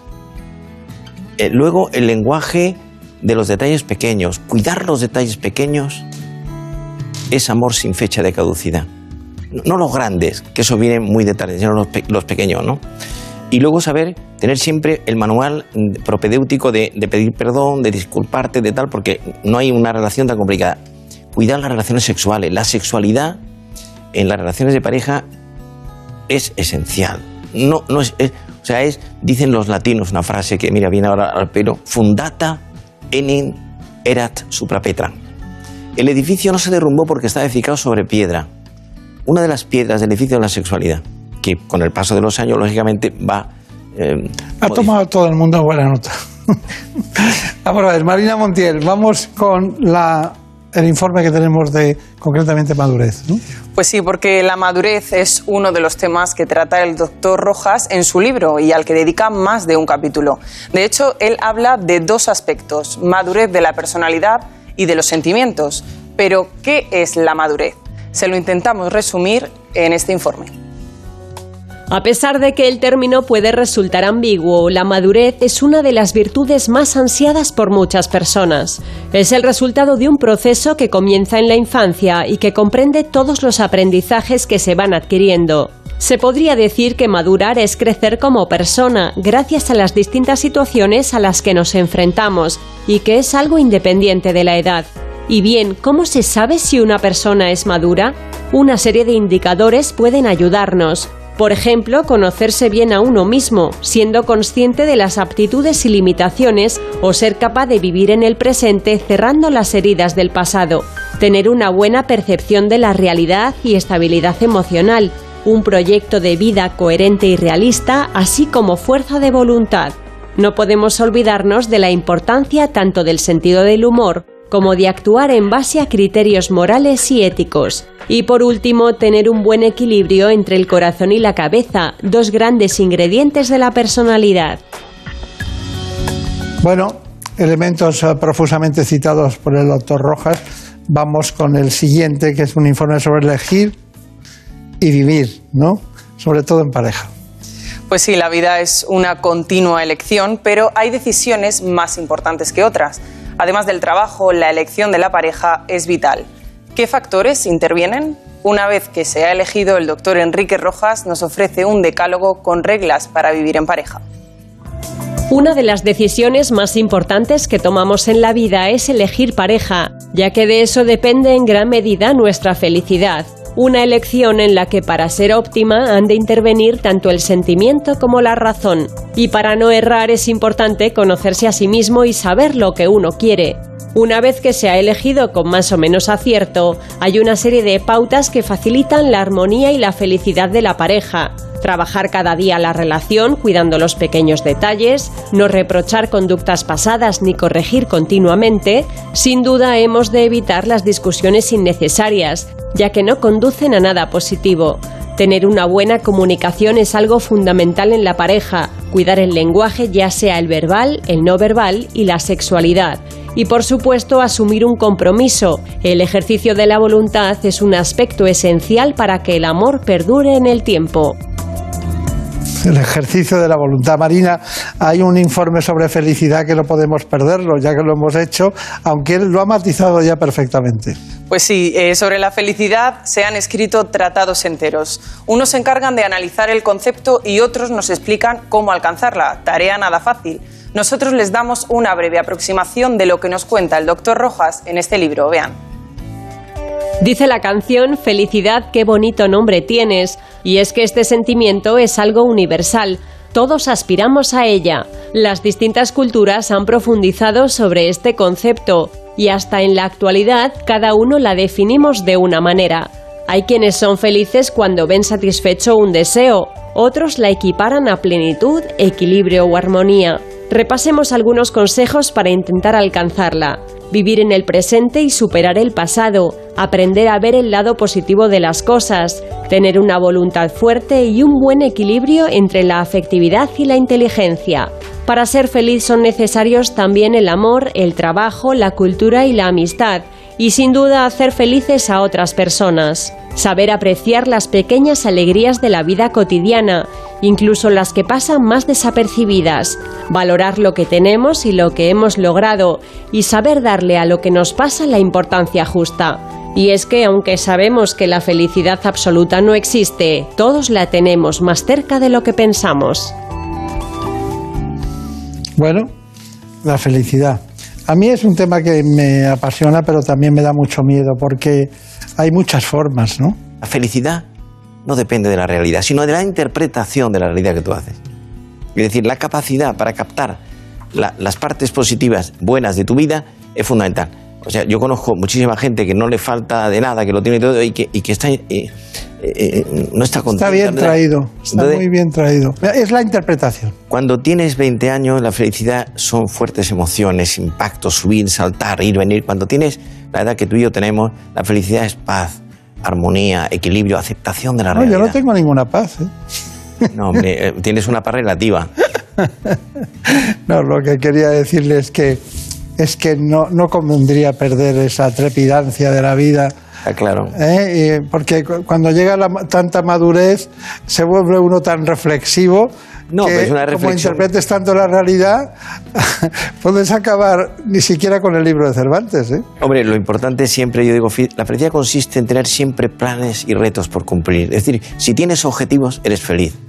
Dígame Mira, te voy a decir, de- que la vejez consiste en empezar a mirar más hacia atrás que hacia adelante. Sí, sí, eso es cierto. Lo- se lo- eso se lo he oído a su hija. Pero una, una, una pregunta. Rápida, por favor. Depresión externa, o sea, y la endógena, la diferencia de una y otra, porque tenemos muchos temas. La depresión endógena es biológica, bioquímica, inmotivada y hereditaria. Y tiene buen pronóstico. Se curan el 90 o el 95%, incluso las bipolares. Depresión exógena, viene de fuera, por circunstancias de la vida. Eh, hay dos tipos. Las depresiones debidas a microtraumas, muchas cosas pequeñas negativas que se suman, o ma- macrotraumas, grandes impactos.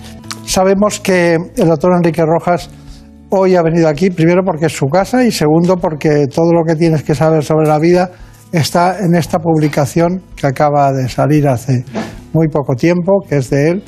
En este, en ese, ¿Qué nos destaca en este libro? En este libro son temas esenciales. El amor, la voluntad, la felicidad, la sexualidad, cómo superar las adversidades. Por ejemplo, yo vengo a decir cuatro o cinco fórmulas para ser feliz, cuatro o cinco consejos para ser feliz. Lo primero, eh, tener un cierto equilibrio personal. O sea, no, no, no ser perfecto, aspirar, sino tener, saber, saber cómo eres tú. Decían los, los clásicos, conócete a ti mismo como un principio fundamental. Después, lo que he dicho antes, tener un proyecto de vida coherente y realista con estas cuatro grandes dimensiones. La vida afectiva, la profesional, el trabajo y la medicina. Cada una de ellas se abre en abanico, ¿no? Eh, luego, la importancia de la voluntad, lo hemos dicho antes.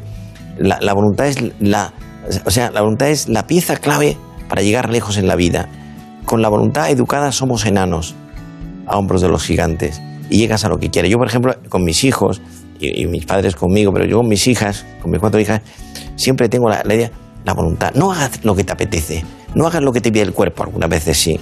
Haz lo que es mejor para ti. Hay un salto de calidad y es, el ritorneno sería la, la costumbre de vencerme en lo pequeño. Y entonces la voluntad es la llave multiuso que te lleva a lo que quieras. ¿no? Para ser feliz, una nota pide página, que no quiero dejarlo en el tintero. Para ser feliz, moderar las ambiciones. Está bien, está bien. Bueno, pues eh, solo nos queda que nos dé sus conclusiones. Bueno, la Hemos conclusión, hecho un programa y ahora la conclusión. conclusión es que, eh, que hacer algo que, que los que nos están viendo esta mañana, yo, yo diría esto, que hagan ustedes algo que merezca la pena con la propia vida, algo grande, cada uno según sus posibilidades, ¿no? Tengo una señora que vende patatas en una casa que tengo yo en el campo y es una señora no tiene estudio y, y, me dice, qué, qué maravilla, las patatas que yo vendo son las mejores, el aceite es maravilloso. Y yo digo que esta no tiene estudio, tal. O sea, ver siempre la buena de las cosas, ver el ángulo positivo. Luego, otra nota bajena, no hablar nunca mal de nadie. O sea, mm, la amistad se hace de confidencias y se deshace con indiscreciones. Aunque te lo pongan en bandeja, no hablar nunca mal de nadie. Y luego, tener siempre ilusiones por cumplir. Es decir, la felicidad consiste en ilusión. Te, lo he dicho antes. Una persona se hace mayor cuando sustituye sus ilusiones por sus recuerdos. Y la ilusión es qué quieres hacer con tu vida en estos momentos, a, estas alturas de tu vida. Pues nada, a estas alturas de su vida eh, solo me, me toca darle, felicitarle por seguir en la brecha, por tener la ilusión que tiene la constancia y saludo muy importante al gineceo que tiene en su casa, porque todo lleno de... Cinco mujeres, cinco mujeres eh, juntas, bueno, ya, ya todas han, volado, ¿no? Y recuerdos a doña Isabel Estapé, que forma parte vertebral de su, de su columna anímica, personal y humana. Muchas gracias. Y Muchísimas gracias. En buenas manos. ¿Conoces la relación entre cuidar de tu hogar y cuidar de ti? En Murprotec sabemos que cuando eliminamos las humedades de forma definitiva de tu hogar estamos cuidando de ti y de tu familia. Una vivienda libre de humedades es sana y segura. Llámanos al 930 1130 o accede en murprotec.es. Cuidando de tu hogar, cuidamos de ti. La pareja que más triunfa en las madrugadas. Lady Gemma Ruiz, buenas noches. Muy buenas noches, José Luis Salas. ¿Todo listo? Todo. Actualidad, entretenimiento y compañía. Lo que toca ya es ir abriendo el kiosco de prensa. ¿Vas a jugar al Comecocos con Gemma Ruiz? Vamos con ello. Es la radio para la España de trasnocha. No son horas. José Luis Salas y Gema Ruiz. De lunes a miércoles a la una y media. Los jueves a las tres y siempre que quieras en la web y en la app de Onda Cero. Te mereces esta radio. Onda Cero, tu radio. No son horas.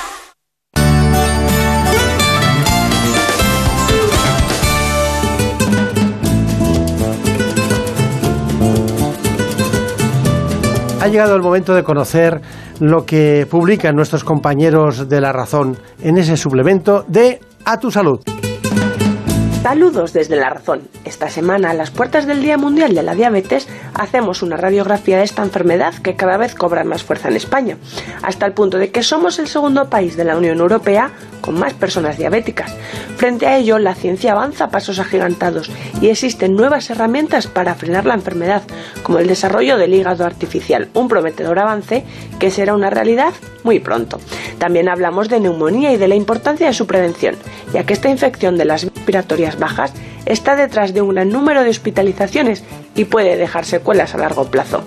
Además, contamos qué son los trastornos del neurodesarrollo infantil y por qué pueden convertirse en disfunciones reversibles con un diagnóstico precoz y un tratamiento adecuado. También entrevistamos a la doctora Susana Gerechter, que nos asegura que una fractura osteoporótica es predictora de otra nueva en el futuro. Y pensando en aquellos que cuidan a los demás, contamos cómo prevenir la sobrecarga de las personas cuidadoras, ya que alrededor de 2 millones de dependientes en España requieren la ayuda de un cuidador. Y en nuestra contra entrevistamos al autor del libro La Medusa Inmortal, un emocionante ensayo sobre la ciencia del antienvejecimiento en el que se explican las claves por las que viviremos más años y con mucha mejor calidad de vida. Pero como siempre, encontrarán más información en las páginas del suplemento a tu salud y durante toda la semana en nuestra página web www.larazón.es barra salud. Sin más, que pasen una feliz semana y cuídense. En buenas manos. El programa de salud de Onda Cero. Dirige y presenta el doctor Bartolomé Beltrán.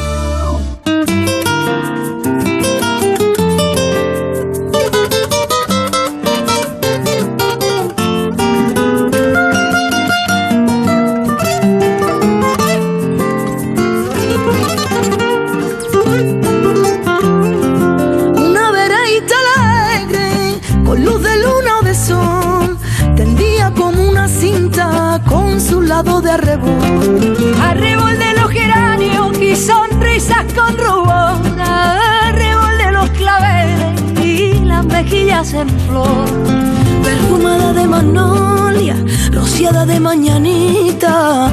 La veredita sonríe cuando tu piel acaricia y la cuculi se ríe y la ventana se agita cuando por esa vereda su fina estampa paseas.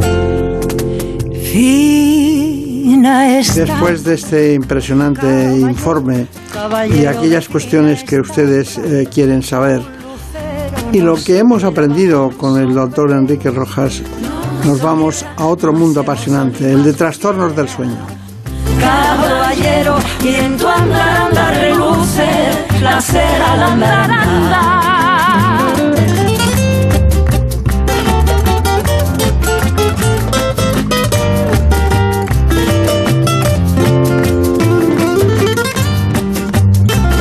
De los trastornos del sueño, nos acompaña, acaba de llegar al estudio el doctor Francisco Valenzuela.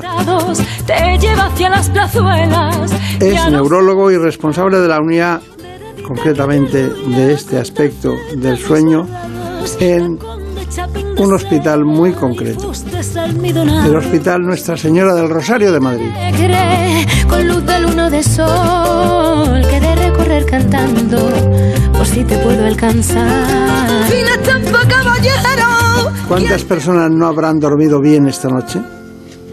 fina estampa caballero Les propongo este informe y luego seguimos hablando con el doctor Valenzuela. En buenas manos. El programa de salud de Onda Cero. Un sueño de calidad es básico para tener una buena salud. Sin embargo, según cifras oficiales, más de 4 millones de españoles sufren algún trastorno crónico del sueño, aunque los datos reales de personas sin diagnosticar podrían ser todavía más elevados.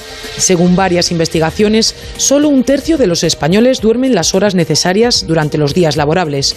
De hecho, más de un 30% de la población se despierta con la sensación de no haber tenido un sueño reparador o termina el día demasiado cansado. Las mujeres y las personas mayores son quienes más lo padecen, aunque recientemente hemos sabido que alrededor de un 25% de los niños también lo sufre. En cuanto a los tipos de trastorno del sueño, los más habituales son el insomnio, el síndrome de las piernas inquietas, la apnea del sueño y la narcolepsia, problemas que pueden tener graves consecuencias para la salud, como alteraciones en el sistema inmune o incluso daños en las estructuras del cerebro. También pueden causar déficits cognitivos y aumentar el riesgo de obesidad, la hipertensión arterial o el riesgo vascular. Por todo ello, podemos decir que dormir bien no solo nos sirve para estar descansados, sino también para que nuestro cuerpo pueda reparar durante las horas de sueño los daños causados a lo largo del día. Quizás dormir sea el mejor medicamento. Tenemos eh, temas muy interesantes porque alguno habrá dormido mal, ¿eh? Porque cuatro millones de españoles que, que tienen alteraciones del sueño son muchos, ¿no? Son muchos. Prácticamente el 10% de la población, no llega al 8 por ahí, ¿no? Exactamente. Bueno, eh, ¿usted qué diría si tuviera poco que hablar un día sobre el sueño? Bueno, yo sería muy eh, conciso a la hora de explicar por qué hay que dormir bien y qué repercusiones tiene el tener un mal patrón de sueño a lo largo de, de la vida, ¿no? Sobre todo por el riesgo de padecer distintas enfermedades, el agravar otras. Yo sería muy conciso con, con la importancia de tener un buen patrón y una buena higiene del sueño. Claro. ¿Y qué es lo que altera esos factores? Eh, fundamentalmente hay que tener en cuenta eh, puntos básicos que una mala calidad del sueño, un sueño de corta duración, un sueño fragmentado, un sueño que no sea reparador, va a conllevar que la persona al día siguiente pues tenga, eh, sea una persona menos productiva en su trabajo, que tenga mayor riesgo de desarrollar o de tener accidentes de tráfico, que sea una persona cansada, una persona fatigada, una persona pues más infeliz, ¿no? más, más ansiosa, más deprimida. ¿Qué, cuáles son los factores que influyen más en fragmentar el sueño? Fundamentalmente los factores que más influyen en la fragmentación del sueño son el llevar una, un mal patrón de, una mala higiene del sueño, el consumo de sustancias tóxicas, el alcohol, el abuso de, la cafeína, sobre todo a mitad de, a partir de las 4 de la tarde, el, el sedentarismo, el sobrepeso y el estado de ánimo que, que, es fundamental y que afecta de forma significativa a la calidad del sueño. Está bien. Bueno, eh, está hablando el doctor Francisco Valenzuela y no sabemos todavía ¿Cuáles son sus datos básicos? ¿Nos los cuentas? Os cuento. Hoy está con nosotros el doctor Francisco Valenzuela, que tras obtener su licenciatura en medicina se formó como neurólogo en el Hospital Universitario de la Princesa. Tiene también formación estadística en ciencias de la salud, metodología e investigación sanitaria y farmacoeconomía, además de haberse especializado en el área de trastornos del sueño, la misma área que actualmente coordina en el Hospital Nuestra Señora del Rosario, atendiendo este tipo de afecciones. Bueno, pues. Em, dicho todo esto, a mí hay una serie de cuestiones que me inquietan. Por ejemplo, hay muchas eh, patologías dentro de la enfermedad, enfermedad, del sueño. Dice, ¿cuántas hay? Hay muchas, ¿no? Pero una de ellas es eh, concretamente el síndrome de piernas inquietas, ¿no? ¿Por qué? El síndrome de piernas inquietas es una enfermedad neurológica que es crónica, que su incidencia se incrementa con la edad, que afecta más a mujeres y que va a fragmentar y que va a alterar la calidad del sueño y la calidad de vida de las personas. Es una enfermedad neurológica que afecta y que, produce una sensación de, de disconfort, de, desagradable, con una necesidad eh, en piernas fundamentalmente y que va a motivar y que va a generar la necesidad de mover las piernas para obtener alivio. ¿Y cuáles son los factores que influyen para que se produzca? Fundamentalmente eh, el déficit de hierro, tenemos que tener en cuenta que se relaciona con la dopamina. El hierro es un factor, es un cofactor necesario para la síntesis de dopamina. Eh, y los factores principales, sobre todo en personas de, menos de 45 años, cuando empieza con sintomatología en personas jóvenes, se relaciona fundamentalmente con la genética. Existe un, personas con, menos de 45 años van a referir tener familiares de primer grado con, piernas inquietas. El, el embarazo en la mujer eh, es un factor importante porque va a conllevar déficit de hierro y va a conllevar, va a ser un factor desencadenante en personas eh, expuestas y luego se va a asociar a otras comorbilidades como la hipertensión, la enfermedad cardiovascular, eh, la diabetes, la polineuropatía e incluso la insuficiencia renal. O sea que también es un índice para ir buscando posteriormente si tiene síndrome de piernas inquietas qué más puede tener o qué la causa, ¿no? Exactamente. Hay distintos, eh, diferentes tipos de, síndrome de piernas inquietas. Claro, cuando se afecta en personas jóvenes, cuando las personas de menos de 45 años comienzan con ello, suelen tener más un componente genético, como hemos dicho, y suelen tener un curso más lento. Pero cuando eh, se asocian a, ya personas más mayores, siempre hay que, que descartar fundamentalmente la existencia de una polineuropatía, de la propia diabetes, que puede generar síntomas y que puede eh, condicionar un síndrome de piernas inquietas secundario, el déficit de hierro, la uremia, como hemos dicho, la propia insuficiencia renal, y, son los principales, los principales tipos de, ya sea primario o secundario, a otra causa predisponente. La relación con la dopamina la ha citado usted, pero ¿cuál es exactamente? La dopamina eh, es, una, es una sustancia que genera el propio organismo y que tiene una, eh, una relación, tiene un ritmo circadiano. La dopamina vamos a obtener, vamos a tener niveles en el organismo mayores durante el día y menores durante, durante la noche. La dopamina, el déficit de dopamina a nivel cerebral va a condicionar la aparición de síndrome de piernas inquietas. ¿Qué sucede? Que vamos a experimentar, va a comenzar a las últimas horas de la tarde, se va a incrementar durante la noche y va a desaparecer a primera hora de la mañana, fundamentalmente es que por la mañana tenemos mayores niveles de dopamina y por la noche, cuando ya baja a nivel por la tarde el, umbral de, normalidad, ahí empiezan a aparecer síntomas compatibles con piernas inquietas. Está bien, está bien. Hablan ustedes del factor REM y el, y el no REM, ¿no? ¿En qué consiste? Eh, el sueño, eh, un ciclo de sueño normal se divide en eh, sueño no REM, que es el 80% aproximadamente de lo que es un ciclo normal, un ciclo de 90 a 120 minutos. El sueño REM representa un 20% y cada uno tiene sus funciones. en el sueño no REM, la persona va a poder eh, va a poder moverse incluso, va a poder experimentar movimientos porque no hay una atonía, no hay una, una imposibilidad por parte, un bloqueo por parte del cerebro para la movilización de las extremidades, por ejemplo y, vamos a tener fase 1 del sueño, fase 2 del sueño y, el fase, y la fase 3, que es la fase del sueño profundo. Y luego ya tenemos el sueño REM, que es un sueño caótico, es un sueño eh, donde, es el caos, donde fundamentalmente se va a relacionar con el onirismo, con el, con el sueño. Con el sueño, con el soñar. Con soñar. Que, es distinto de, del sueño, ¿no? Con el soñar. Y el propio organismo bloquea que tú puedas en ese sueños muchas veces vividos, vívidos, a veces desagradables, que tú puedas eh, eh, tener eh, patadas o puedas a través de la atonía. El propio organismo va a provocar atonía y que tú puedas soñar, incluso con contenido desagradable y violento, y no manifestarlo y no moverte.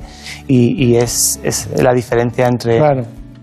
Bueno, pues el ritmo circadiano lo ha citado el doctor Valenzuela. Pues sí, eh, los ritmos circadianos son cambios físicos, mentales y conductuales que siguen un ciclo de 24 horas. Estos procesos naturales responden principalmente a los cambios de luz y suponen un reloj biológico para los seres vivos. En este reportaje les damos más información sobre cómo nos afecta su influencia. Los seres vivos tienen, eh, por regla general, distintos ritmos biológicos que van a gobernar su día a día. En cuestión, los seres humanos disponen de distintos ritmos biológicos, como es el ritmo de la temperatura, el ritmo vigilia-sueño, que es el más importante, pero también el del rendimiento intelectual, el de la dopamina, el del cortisol, el de estos ritmos circadianos, porque son una duración de alrededor de, de 24 horas, va a estar completamente influenciado por las oscilaciones de luz, de los periodos de luz y oscuridad. Existen, por tanto, variaciones individuales como pueden ser eh, los cronotipos. Tenemos un cronotipo eh, intermedio que es el 60% de la población, pero los perfiles más extremos, como van a ser el perfil búho y el perfil alondra, eh, el perfil alondra va a despertarse muy temprano y va a ser muy productivo a primeras horas del día, y sin embargo, el perfil noctámbulo, el perfil búho, va a ser aquella persona que en las últimas horas del día se va a activar, va a ser más productivo, pero a su vez va a tener más dificultad de irse a la cama. ¿Qué sucede? El perfil búho son personas que tienen peores índices de, de salud, ¿no? Es decir, tienen mayor comorbilidad cardiovascular, mayor cifra de tensión arterial, de apnea del sueño, de diabetes mellitus, de sobrepeso. En definitiva, pues son personas que tienen peor, peores indicadores de salud. Bueno, es muy importante todo lo que estamos eh, tratando hoy, ¿eh? porque la vida la pasamos eh, un tercio durmiendo, ¿no? Y yo he oído verdaderas barbaridades de, formas de, perder el sueño, de no tener patrón de sueño, de incluso ya los móviles te traen eh, estadísticamente lo que has dormido, lo que no has dormido, tal. ¿La luz influye en el...? La luz, la luz sobre todo artificial a última hora de la tarde a través de dispositivos electrónicos, tablet, iPad, va a producir una hiperactivación ¿no? Del, de la persona ¿no? y, va a conllevar que se retrase la, la hora de sueño porque lo normal es que eh, o la sociedad está articulada de tal forma que la persona tiene que dormir durante la noche y tiene que estar activa durante el día y trabajar a primera hora del día. ¿Qué sucede? Que si nosotros nos exponemos a luz artificial que nos va a hiperactivar, vamos a alterar nuestra calidad de sueño, vamos a tardar más tiempo en quedarnos dormidos, por eso hay que intentar a partir de las 8 o las 9 de la noche o de la tarde no eh, utilizar este tipo de dispositivo para no alertarnos. Claro. La, polisomnografía eh, detecta los diferentes tipos de trastornos del sueño. La polisomnografía nos va a ayudar, es, es nuestra herramienta básica, es objetiva, nos va a servir para datar y objetivar en qué fase del sueño estamos, qué proporción de sueño REM no REM tenemos, qué proporción de sueño no REM en las distintas fases que tenemos, fase 1, que es una fase muy superficial, muy ligera, el sueño superficial, que es la fase 2, y el profundo, que es la fase 3, que nos va a ayudar a consolidar la memoria, las emociones y, es, una herramienta básica y fundamental para detectar pues si tenemos síndrome de apnea del sueño, si tenemos movimientos periódicos de las piernas, ¿no? si, si tenemos piernas inquietas y luego lo manifestamos una vez que ya estamos dormidos a través de estos movimientos periódicos que vamos a registrar. Si tenemos aparición de la fase REM, antes de lo que cabiera esperar, de lo que, de lo que se espera, y, y pudiera ser sugestivo de una narcolepsia. El, estudio polisomnográfico para nosotros es básico para datar realmente cuánto duerme un paciente, cómo duerme un paciente y qué otras patologías puede haber. Hay muchos pacientes que tienen insomnio y que te vienen quejándote de yo no duermo nada, no duermo nada y precisamente esa noche duermen de forma perfecta y presentan lo que se llama un insomnio paradójico y tienen un trastorno en la percepción del tiempo y son personas que ellos juran y perjuran que no duermen nada y registros tras registros suelen ser normales. Por ahí es muy importante el, siempre hacer un registro del sueño. Pero eh, tiene que haber una, una escalera o un proceso desde lo, menos, eh, diríamos, nocivo hasta lo más potente desde el punto de vista de interacciones con otro tipo de circunstancias. ¿Cómo empezaríamos un, eh, una, cuando solo queremos el placer de dormir, ¿no? No tenemos una verdadera alteración del sueño, pero queremos descansar mucho. Eh, y, y el extremo contrario, ¿cuál sería? Porque entre medias hay muchas cosas, ¿no? Entre medias hay muchas cosas y hay un amplio arsenal de fármacos para, para mejorar la calidad del sueño. Es verdad que la melatonina, yo siempre a los pacientes les digo lo mismo, la melatonina no te va a hacer que duerma. Y le hago una analogía con el, una pista de atletismo, una carrera, y el juez que dispara eh, para que comience la carrera. La melatonina lo único que va a hacer es indicar, pero no te va a empujar para que duerma, ¿no? El árbitro no te va a empujar para que tú vayas más rápido y que gane la carrera. La melatonina es un buen fármaco. Es verdad que la melatonina tiene muchas más interacciones y no es tan inocua como muchas veces se, piensa, ¿no? Pero es un buen fármaco y la única particularidad que la melatonina que tenemos en España, las que se compran en herboristerías, en farmacias, tienen una vida media muy corta, con lo cual te pueden servir para conciliar pero para la parte de mantener es eh, ahí ya no tiene tanta utilidad. Es cuestión de miligramos eso. Es cuestión de miligramos. Aquí en España se vende el único fármaco eh, que está aprobado por la Agencia Española del Medicamento, se llama Circadin, de 2 miligramos, pero, pero es caro. Y, y, la dosis es de 2 miligramos. Lo que se vende en herboristería, en farmacias, que no está aprobada por la Agencia del Medicamento como producto sanitario, eh, tiene 1,98, 1,99, pero, pero se requeriría 5 o 6 miligramos, incluso más, para que la melatonina realmente tuviese su, su efecto beneficioso sobre el sueño. Hay gente que, que, lo trae de Estados Unidos. Exactamente, de 5, de 10 miligramos incluso, que es una buena, una buena opción, pero aquí en España no, no se puede conseguir. ¿Y cuál sería la medicación con la que te quedas muerto? Pues hay muchas. Sobre todo hay que pensar cuando uno va a prescribir un fármaco en las distintas comorbilidades o enfermedades que tenga el paciente y las interacciones. La melatonina incluso interactúa con fármacos que, que, son muy comunes en el día a día de nuestros pacientes. Pero yo, por ejemplo, un fármaco al que le tengo mucha, mucha, mucha estima son, las, eh, son los hipnópticos no benzodiazepínicos. Las benzodiazepinas tipo Lexatin, Orfidal son fármacos que realmente eh, dan una falsa sensación de estar dormido porque incrementan la fase del sueño superficial, con lo cual el paciente se queda sedado, se queda tranquilo. Pero para para la pero no nos, permite profundizar en el sueño. Pero un hipnótico eh, no benzodiazepínico, como puede ser el zolpidem, la zoplicona, que tienen un inicio de acción muy rápido, aunque luego para el insomnio de mantenimiento, ya para aquella persona que a las 5 o 6 horas ya se despierta y no puede reconciliar el sueño, quizás ahí falla. Es curioso, pero no acabamos de conseguirlo, ¿eh? es una cosa muy especial. Bueno, usted ha hablado de las consecuencias cognitivas y Brenda lo ha estudiado. Pues sí, el hecho de descansar mal a veces no tiene por qué indicar que exista un trastorno del sueño. Para arrojar luz sobre este tema, la doctora Carmen Terrón nos aclara esta diferencia, así como las principales consecuencias cognitivas que tienen las personas que sí padecen este trastorno. Vean. Para comprender la repercusión cognitiva de los trastornos del sueño, lo primero hay que diferenciar entre las personas que tienen quejas de no dormir bien eh, y las personas que verdaderamente tienen un trastorno del sueño. En tanto en cuanto esos problemas de eh, dificultad para conciliar el sueño, para mantener el sueño o ese despertar precoz, provoca una afectación o problemas en su día a día es en ese grupo de pacientes en los que esos trastornos del sueño tienen una repercusión cognitiva.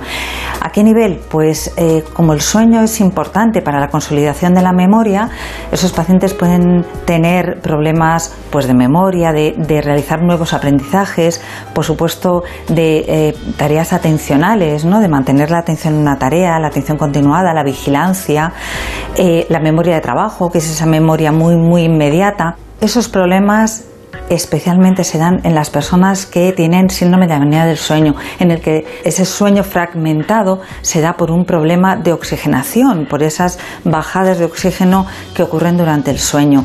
Y ambos grupos, tanto los de apnea del sueño como las personas que tienen un trastorno del sueño, un insomnio, tienen un mayor riesgo de desarrollar una demencia, una enfermedad de Alzheimer. Dormir será un buen medicamento, pero ¿qué es lo peor para dormir mal?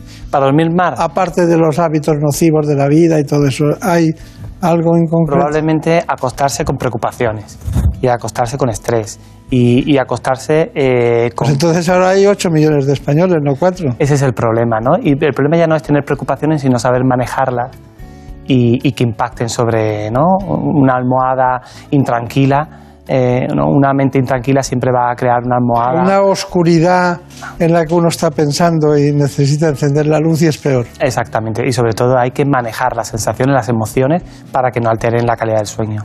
Está bien, está bien. Pues aquí eh, lo importante en este momento es sus conclusiones, que nos gustaría tomar nota. Yo creo que, el sueño es un, problema de salud pública. Creo que eh, las instituciones gubernamentales debieran de tomar cartas en el asunto y, favorecer la educación que comienza eh, en la etapa preescolar, en, los colegios, debiera de enseñarse cómo dormir y porque es la mejor inversión a largo plazo.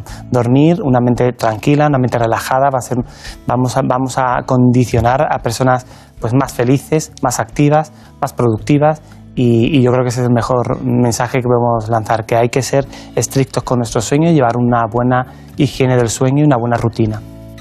Una pregunta final, ¿usted aprende algo cada día sobre el sueño? Sí, yo aprendo que no debo de hacer yo cuando voy a, a dormir. Está bien. Que sepa que cuando dijimos alteraciones del sueño, todo el equipo dijo que venga el doctor Valenzuela. Muchas gracias. Y por eso está aquí. No, no por una decisión así de, cualquier tipo, sino muy pensada y muy estudiada. Muchas gracias. Muchas gracias y hasta pronto. Ya saben, seguiremos como siempre hablando de salud.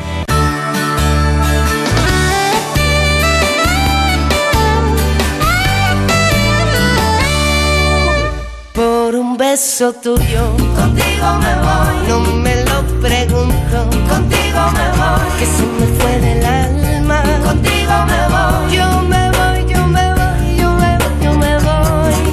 Este espacio, como siempre, contó con la aportación de nuestra dirección técnica en ella, Nacho García.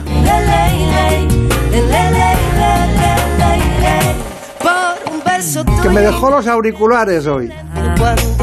Los buenos. Sentí besar por un beso tuyo el amor a duelo. perdiendo el miedo se dejó llevar y se enreda En la producción del programa, como siempre, Marta López Llorente. Ya sabes, la otra santa de Ávila. Yo ya no tengo dueño, acércate un poco, muéveme a besar por un beso tuyo. Contigo me voy. No juegues conmigo. Contigo me voy. Quédate esta noche. Contigo me voy. Conmigo, conmigo, conmigo. Ay, por un beso tuyo. Contigo me voy. No juegues conmigo. Contigo me voy. Quédate esta noche. Contigo me voy.